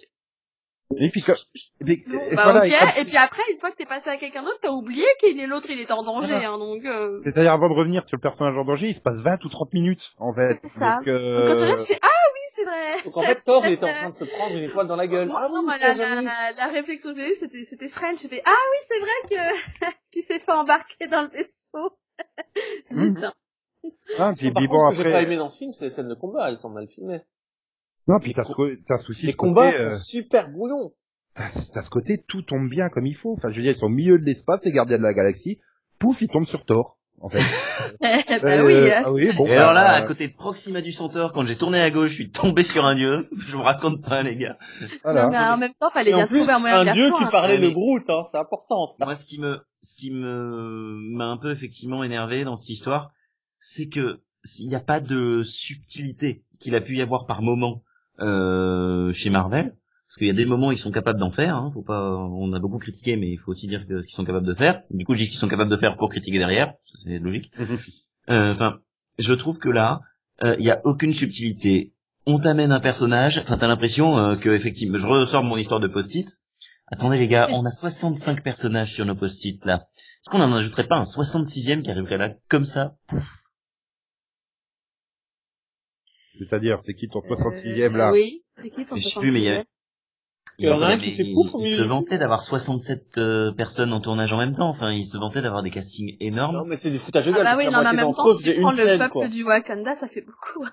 Oui, mais, oui, mais ils avaient tout le monde, sauf Ant-Man. et au final, il y a que Captain non, non, America qui a une entrée hyper Attends, non, je suis désolée, sauf Ant-Man et Hawkeye. Ah oui, ah, mais ouais. ils arrivent dans le deuxième. Là, il est il, dans hein, il a décidé de devenir père à temps plein. Hein, de... Il l'avait déjà décidé avant, euh, c'est euh, l'autre qui va le chercher dans Civil War. Euh, il avait démissionné, il était à la retraite des Avengers hein, à ce moment-là. Il va revenir, hein, rassurez-vous. Ah. ah bah oui. Non mais forcément. il était, il était sur le tournage, hein, donc. Euh... Bah, il, fait, il a pas fait partie de ceux qui ont été. Non. Et après, après voilà, en plus le plan de, de Thanos, il est débile. Supprimer la moitié de la population mondiale, ça te ramène en fait aux années 70 en France, enfin dans le monde. Il nous a fait gagner 30 ans, merci Thanos Voilà. T'es censé sauver le monde, mais t'as fait gagner quoi 40 ans à la, à la planète pour revenir au point où t'en étais. Il faut que tu te repointes dans 40 ans en fait. Hein. C'est. Euh... Et le pire, c'est que comment c'est réparti cette probabilité? Parce que si c'est 50% par planète, s'il y a 10 personnes sur une planète, bah il a mis fin à l'évolution de la planète. non mais. Non non, moi, moi ma vraie question c'est comment, enfin ou qui plutôt, a décidé qui devait disparaître. Parce que j'ai trouvé ça mais tellement ridicule. Mais ça, ce que bah, c'est-à-dire qu'on a quand même les trois quarts des gardiens de la galaxie qui disparaissent, hein, alors que quasiment tous les Avengers sont là. Hein, euh... Oui, et en plus, c'est pas géographique. Parce qu'un un espace sur genre un mètre carré, t'en as sept qui disparaissent, et il en reste plus qu'un. Et puis sur un autre, t'as 10 mètres carrés, il y a personne qui disparaît. Tu fais, mais euh, non, c'est pas géographique non plus. Enfin, moi, ouais, j'ai vraiment eu un problème avec ce côté du ah bah tiens machin disparaît, tiens non non lui il disparaît pas. Je... Oui pourquoi? Oui, c'est vrai. Et pourquoi? Pourquoi Pourquoi à la fin il reste tous les Avengers? Pour, pour, pourquoi la fin Samuel Jackson il disparaît quoi Il apparaît juste pour disparaître dans le film, c'est du foutage de gueule. bah, ah, il, a, il apparaît pour te t'introduire en fait euh, Captain non, Marvel. Non, on s'en fout, ça, ça marche pas. Bah si, ça va être elle qui va sauver l'univers en fait. Hein. Clairement. Oui, moi je suis, je, je vote Team Nico là sur ce coup-là. Ah bah non, mais clairement, euh, puisque là, euh, on, on t'introduit avec son logo là sur le truc qu'il veut l'appeler. Bon, vous êtes à Ant-Man et la Guêpe, euh, et derrière t'as Captain Marvel, c'est une origin story qui se passe dans les années 90, et puis derrière t'as Avengers 4, donc la conclusion d'Infinity War. C'est clairement ça, hein, de, ils vont pas introduire Captain Marvel, ou alors à moins que ça soit la Guêpe. C'est peut-être la Guêpe qui va sauver le monde, puisqu'elle a été introduite en super-héroïne dans Ant-Man et la Guêpe. Euh, oui, mais... Euh... Mais oui, on n'y croit pas. Ça sera Captain Marvel. ok, bon. Non mais c'est ça, je veux dire, le, la structure des films fait que bah, c'est quasiment obligé, à moins qu'ils arrivent à te faire un gros twist, euh, qu'elle permette, mais de toute façon, si c'est pas elle qui sauve le monde, elle va permettre de, de préparer quelqu'un qui va sauver le monde. Sinon, ça n'a pas d'intérêt. C'est, ça Et donc là, rappelons les morts, c'est Bucky Barnes, Drax, Groot, Mantis, Wanda, Star-Lord, non, mais c'est juste pour les Strange, Black Panther, le Faucon et Spider-Man. Voilà. C'est-à-dire que c'est tous les meilleurs, tous les plus capables qui sont morts. Et là maintenant tu vas te retrouver avec Tony Stark et Nebula qui sont coincés sur Titan, Captain America, Thor, Banner, euh, Banner qui est en pleine crise de confiance, hein, euh, Romanoff, War Machine, Rocket, Okoei et Mbaku. Non mais surtout ils ont déjà gagné. Ben euh, si, ils ont déjà gagné, euh, l'autre le dit. Euh, comment il s'appelle Doctor Strange, il le dit. Il fait bon. Bah, oui, il avait, il y avait qu'une solution sur un million ou je sais pas combien où euh, on pouvait s'en sortir et finalement oui c'est. Donc c'est ça que je dois faire. Et puis il le dit même après, il lui fait, écoute c'est la seule façon pour qu'on puisse gagner. Oui. Mais bon ils ont gagné, arrêtez de me faire. Oui, bah on sait qu'ils ont gagné, mais on sait pas comment en fait encore. Et pour une fois. Le seul qui le savait c'était Doctor Strange. Ah, il le, pour une fois, oui, il y a mais là, le problème, c'est à la fin d'un film Marvel, déconnez pas. Quoi? Oui, il y, a, il y a du suspense. Pour une fois, il coupe au milieu d'une action. Pour une fois, il coupe. Et ah à un moment à peu près intelligent. Ah non, hein, Thanos, il a fini. Hein. Il est rentré chez lui, il est tranquille dans sa campagne. Euh, pépère sur son sur son. Il a rangé son gant, il a rangé, il a fait de son armure un épouvantail et il cultive des terres maintenant. Ah ça y est, il a et donc interview hein. de Thanos après cet exploit. Non mais on avait dit quart de finale, hein, maintenant moi je m'arrête. Ah non mais c'est ça, non demi. Il a supprimé la moitié de la population, c'est demi-finale. non mais c'est ça, il a gagné. Et les, les Avengers n'ont pas gagné, ils n'ont pas perdu, c'est pas pareil, puisqu'il reste encore euh, Stark, euh, Banner, Thor pour sauver le monde. Pas pour sauver le monde, le monde n'a pas besoin d'être sauvé. C'est ah bah pour ramener les gens qui ont perdu. Voilà, bah c'est ça. Sauver à moins que le, le, la, la, fonction de probabilité a fait disparaître toutes les femmes et aucun des hommes, ça devrait aller, normalement il n'y a pas de souci. Maintenant, L'humanité n'est pas condamnée, le monde n'est pas en danger. Maintenant, la question c'est comment ils vont réussir à nous surprendre dans le cadre, puisqu'on sait a priori que ça va être Captain Marvel qui va récupérer le gant et qui va rétablir la situation qui va faire un gros reboot, en fait. Non, mais si elle récupère le gant dans les années 80, ça n'a aucun intérêt. Non, son film, il est dans les années 80, mais elle, ça, se déroulera euh, dans le temps présent. Mhm.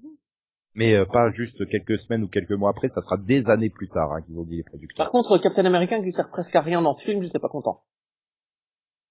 Euh... S'il s'est ramené tout le monde de Wakanda, ce qui était complètement what the fuck. Ouais, et en plus, il a perdu son contrat euh, de sponsoring avec Gillette, hein, donc il a une barbe, tu sais pas pourquoi. Captain America avec une barbe, c'est bizarre.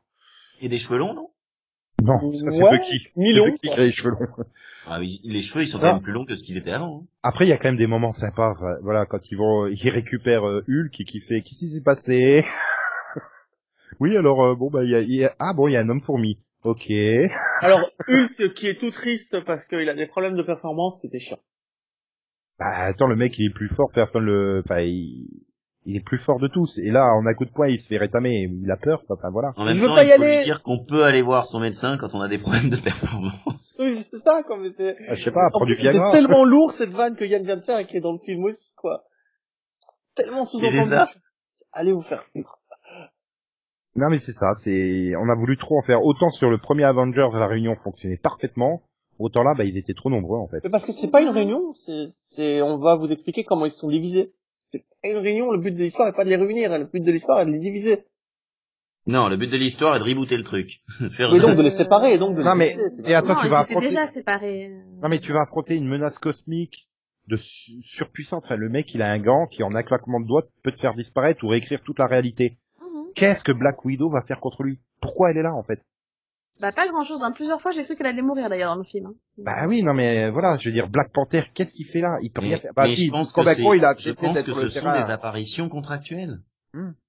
Ça aussi, c'est pas possible. bien sûr que c'est bah, Oui, voilà, quand tu vois que pour remplir le contrat de de, de, de comment il s'appelle, euh, enfin de, de, Captain America, tu vois ces scènes dans, dans Spider-Man Homecoming, enfin il fait des vidéos, il fait des vidéos, non mais il fait des vidéos. Euh, euh, pour l'école, tu vois. Des trucs. Voilà. Et bah, c'est juste les meilleurs moments de l'univers euh, cinématique Marvel, hein, quand il explique les trucs. Et le pire, c'est un traître en plus à ce moment-là dans l'histoire. Voilà, il est bah, d'ailleurs oui, le, le prof de sport, il fait oui, bon, bah, c'est un ennemi, mais bon, quand même, hein, ce qu'il dit, ça vaut. voilà, je veux dire, mais voilà, t'en es à ce point-là pour remplir son contrat, euh, qu'il ait fait le nombre de films pour pouvoir partir après Avengers 4. Ah ouais. Euh, oui, c'est vrai que je pense que c'est pour ça qu'ils sont là. Et comme euh, Hawkeye, il devait avoir déjà son nombre de films, c'est bon, on n'a pas besoin de le mettre dedans. Non, puis je pense que Hawkeye, il a été intelligent, il a pas signé pour euh, quatre ou cinq films. Euh, non, mais je crois qu'il y a un problème entre Jérémy Régnier et les, les producteurs de, du studio ou un truc. Il y a eu un souci. Mais c'est vrai, finalement. Euh... C'est Jérémy Renner, par contre, parce que Jérémy Régnier, c'est pas le même. Oui. Ah. oui et là, je viens d'imaginer Clo-Clo en Hawkeye, ça fait un peu mal. Alors, j'ai cru que c'était la même personne. Par contre, on, on, parle donc de bah, des disparitions, mais il y a quand même des personnages qui meurent vraiment hein, dans le film. Enfin, sauf s'ils annulent vraiment tout jusqu'au avant ce qui se passe et qu'ils ramènent tout le monde, hein, mais. Euh... S'ils récupèrent le camp d'infini, ils ressuscitent tout le monde, c'est-à-dire même ceux qui sont morts euh, de la main de Thanos avant. Donc ça veut dire que Gamora, elle serait pas morte du coup, même Vision? Oui, voilà. Et... Ah oui, aucune raison. Ça serait quand même super con qu'ils remettent l'univers dans l'état où il était avant, euh, sauf Vision. Ben non, mais en fait, en fait, il avait fait, non mais voilà, Vision, il avait fait une vanne que j'ai pas compris, que j'ai pas apprécié, donc je le, je le ressuscite pas lui. Non. non mais. Oui, mais après, ça euh, dépend de qui va ramener l'univers, tu vois. Euh, enfin. Ah bah c'est sûr. Si, si s'en fout et Gamora, hein, bah, Si c'est Captain Marvel et qu'on l'ait pas vu jusque là parce que en fait elle est au Nova Corps au fin fond de l'espace, euh, c'est sûr qu'elle connaît personne. Hein, donc bah, du coup, euh, hein, ils vont tous euh, disparaître, sauf celles que ceux que Captain Marvel connaît, c'est-à-dire personne. Peut-être si elle disparaît dans les années 80, elle va juste sauver ah. Samuel L. Jackson et bah, Ça dépend parce que peut-être que dans son film à elle, on va découvrir qu'elle a rencontré plein de monde en fait, non? Euh, tu veux dire au moment où ils étaient bébés où ils jouaient avec leurs couches à bah, dans, ton film t'auras déjà t'auras déjà euh, non dans les années 80 il jouait pas avec ses couches hein euh, Captain America hein. non mais t'as t'as t'as déjà il était dans un glaçon c'est encore mieux. T'as t'as Coulson et, et, Nick Fury ça je il a pas été repêché avant? Non non. Avec Captain America c'est dans les années non non c'est Hulk qui le réveille en fait. Ah merde. C'est une scène coupée du film Hulk où Hulk va dans en Antarctique pour se tuer se tire une balle dans la bouche et il la recrache il, enfin, il se tire une balle en tant qu'humain, et puis il la recrache en tant que Hulk, et il s'énerve et il casse la classe, et là tu vois un Captain America voler. Donc du coup, si on fait des pronostics, Captain Marvel, en gros, il y a des chances qu'elle ait rencontré personne, à part peut-être éventuellement euh, Doctor Strange, parce qu'il serait revenu dans le passé, tu vois. Ouais, ouais, un truc comme ça pour lui expliquer la situation. Hmm. Enfin, en tout cas, dans l'annonce de la distribution jusqu'à présent, euh, à part euh, à part Nick Fury, Phil Coulson et Stan Lee, il y a personne connu, quoi. Ça craint. bah non. Cool, et Stan Lee qui est passé inaperçu. Bah, ou alors, on va avoir euh, une scène post-générique surprise de Doctor Strange qui lui explique, écoute, euh, maintenant. oui, bah après, ça serait intelligent. Pour une fois, ça serait intelligent de ne pas communiquer sur absolument tout dans le film. Hein, oui. pour Mais moi, je, moi, j'ai été voir Civil War sans rien, euh, euh, euh Avenger War sans rien savoir, rien du tout. J'avais même pas vu la fiche du film, donc je peux te, te raconter d'un point de vue de quelqu'un qui n'a rien vu. Non, mais après, c'est vrai que c'est pareil, moi. Quand je l'ai, je l'ai vu Avengers Infinity War, je ne savais pas qui était dedans. C'est pour ça que j'étais un peu surprise qu'il y ait autant de monde. Ouais, mais ça devient de plus en plus chaud d'éviter euh, toutes les promotions parce qu'on en fait des tonnes partout, quoi. Mais tu les cherches, toi, Nico, donc c'est encore autre bah, non, même pas, faut les chercher. je veux dire, euh, voilà, les Walking Dead, euh, Là, je vais sur un site pour voir le planning des sorties comics, je me mange, je mets des tonnes de news Walking Dead. Et regarde, là, par exemple, j'ai toujours pas vu le trailer de Captain Marvel, hein, parce que j'ai toujours pas cliqué dessus, quoi. Moi non plus, hein. Ah, j'ai vu ton lien, mais euh, je l'ai, enfin, voilà, je l'ai mis de côté, je vois plus tard, peut-être, et en fait, je l'ai toujours pas vu. Puisque hmm. d'un côté, je fais, est-ce que j'ai envie de le voir? Parce que J'avais envie de le voir, là, pour le coup, le trailer. Chose, donc euh... Non, non, ça va, il... Enfin, j'ai pas le sentiment d'avoir... Ouais, j'ai pas le sentiment qu'il m'a spoilé euh, tout le film, quoi, c'est ça. Euh... Mais tu sais pas, tu l'as pas encore vu le film. ah oui, mais il y a un sentiment. Il y a des trailers, tu, tu, tu, enfin, quand j'avais vu le trailer de L4, euh, bah, je savais déjà tout le film de, enfin, tout le premier épisode de L4, quoi. Là que j'avais vu le trailer de The Neighborhood cette année, euh, enfin, voilà, t'as 90% du, du pilote dedans, hein. Et là, t'as pas ce sentiment-là, en fait, quand tu le vois le trailer. Donc, euh, il te donne envie, il est bien, il hype bien. Et c'est vrai que je vais essayer d'éviter un maximum toutes les news jusqu'à la sortie du film, donc le 6 mars sur nos écrans français. 2019, hein, bien sûr. Et donc l'ordre, c'est Captain Marvel, puis directement Avenger. Voilà.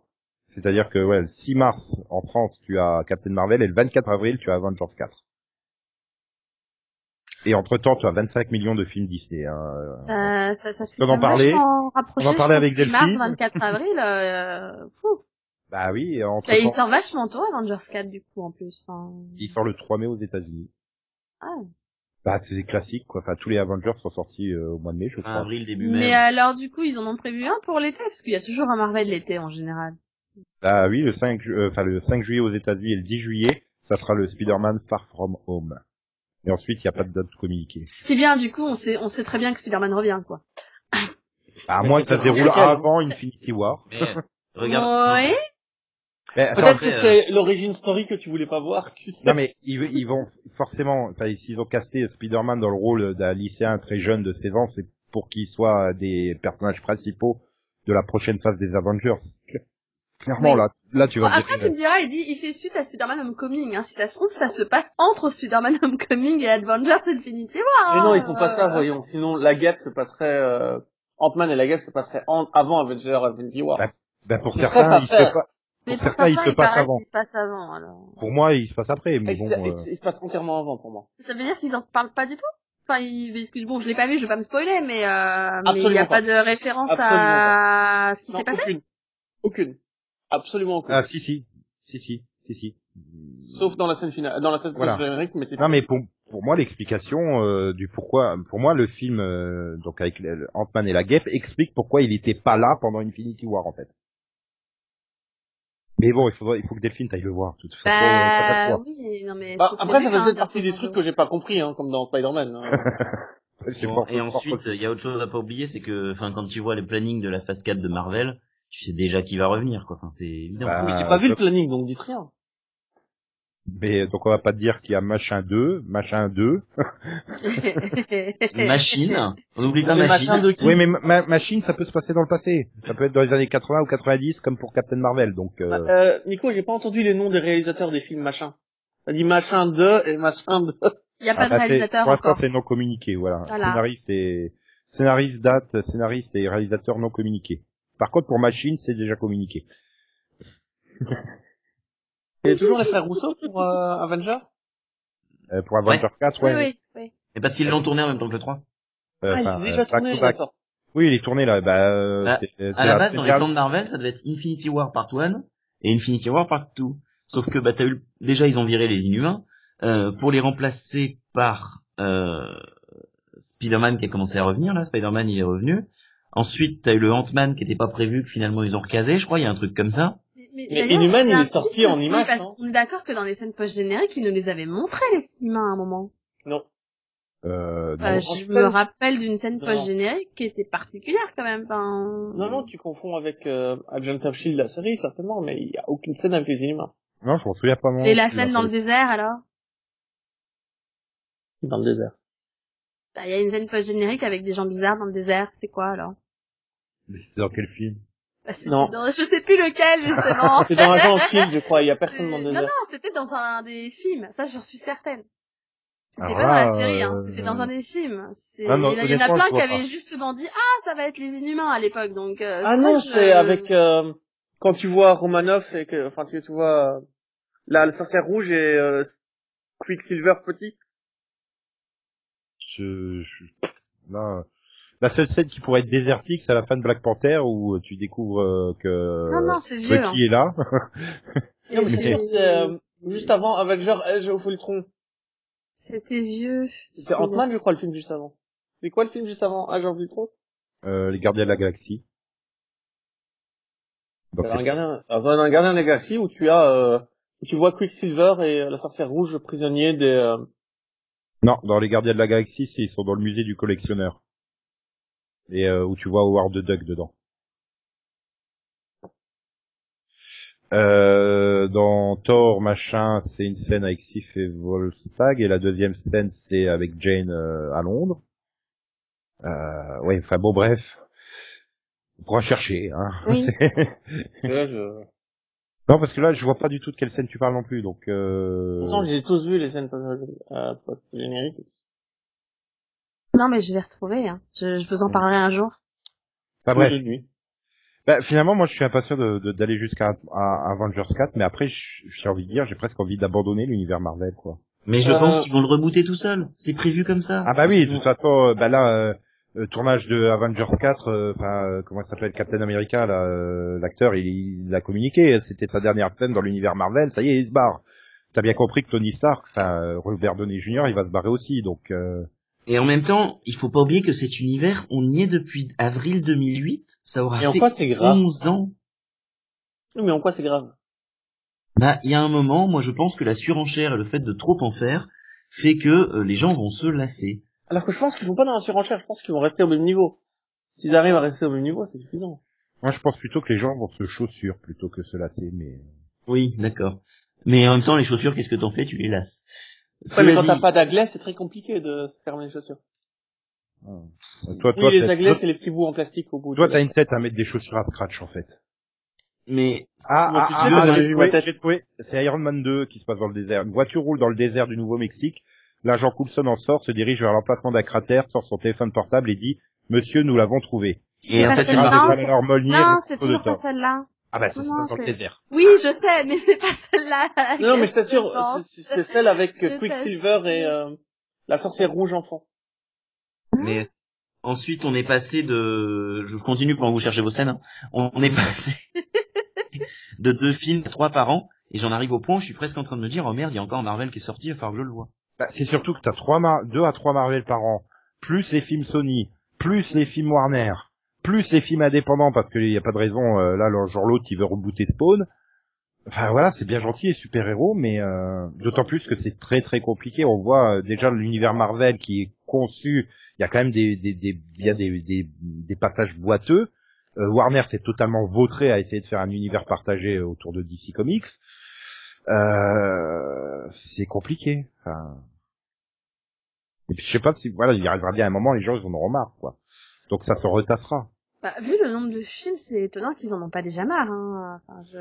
Oui, c'est. C'est déjà bien, hein, moi je trouve. Hein, parce ah, je suis d'accord avec entre Marvel, Disney, DC Comics, euh, Star Wars, euh, au bout d'un moment. Euh... mais déjà ils ont ils ont commencé à dire que les spin-offs Star Wars et le 1 par an, ils avaient peut-être arrêté. Oui, puis rajoute, rajoute derrière toutes les séries télé. Enfin, je veux dire là maintenant euh, que Disney va lancer sa plateforme VOD, ils vont les multiplier hein, les séries télé autour des héros. Hein. Ils en ont déjà lancé deux. T'as les quatre de Netflix. Euh... Les six ou sept de Netflix, tu veux dire? euh, Non, non, c'est dans quatre. Hein.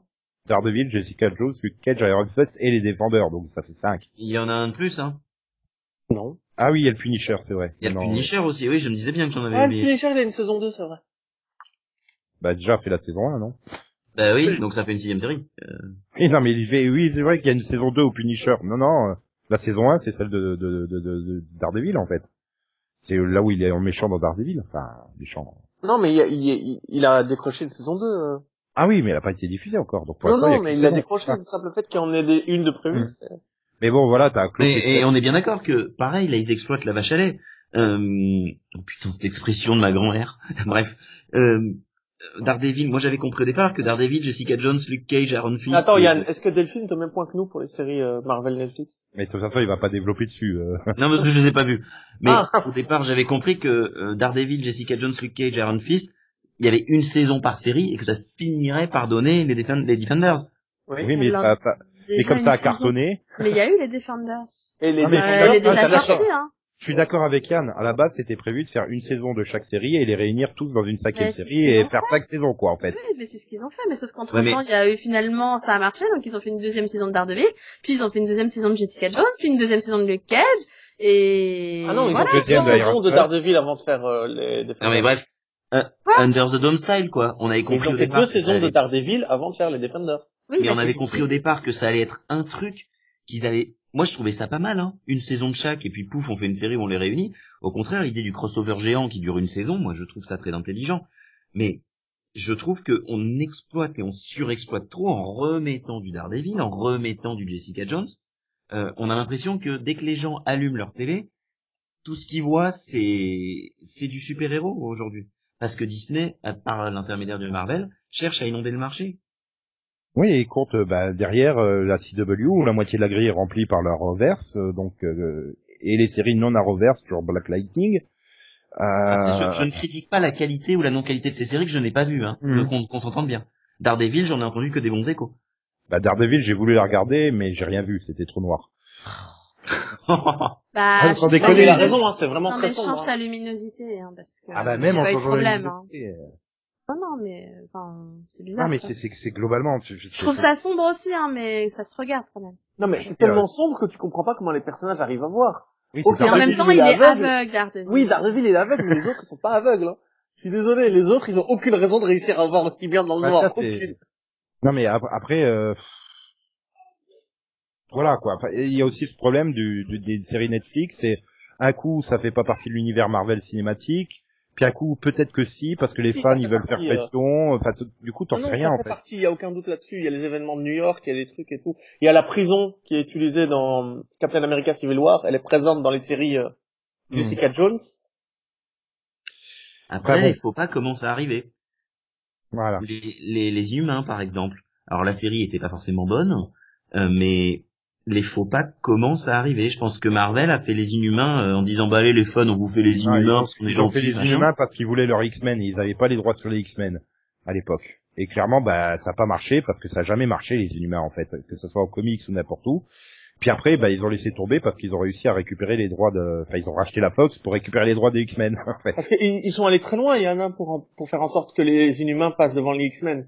Dans les comics, ils ont été jusqu'à faire en sorte que tous les X-Men disparaissent et qu'il reste plus que les Inhumains, quoi. Mmh avec un ah. espèce d'histoire de nuage euh, qui, tue, qui tue que les X-Men et qui transforme les humains en, en, en inhumains. Euh, ouais, ouais, non, mais ils ont été, ah, ils ont supporté à fond, mais les gens n'ont pas pris parce que ça a jamais. pas à quel point ils ont essayé de te les vendre et de te les vendre et t'as X-Men contre les inhumains et les inhumains qui gagnent. Et, et Avengers contre les X-Men, Avengers contre les inhumains. Enfin, ils en ont fait des tonnes, mais ça a pas du tout, du tout, du tout pris, du tout. Ils en voulaient pas les gens en fait. Et puis Yann, il y a une chose que tu, que tu dois savoir, c'est que les les, euh, le, le, Defender, pour moi, c'est une très très mauvaise série. C'est juste raté. Enfin bref, tout ça pour dire, bah, on verra bien. On verra bien ce que ça donnera, et de toute façon, bah, je pense qu'on fera un ciné-pod beaucoup plus tôt, hein, après Avengers 4. oui, oui, voilà, parce que...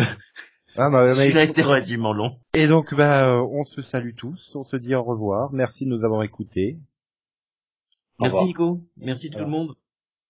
Et au nom de Delphine, on vous dit tous au revoir. Au revoir. pas imiter la voix de femme. C'est quoi cette imitation de Delphine? Je vais pas imiter les femmes, moi, il y a des limites. Au revoir. Au revoir. Oh, c'était presque crédible. On aurait dit Lucas. Avengers.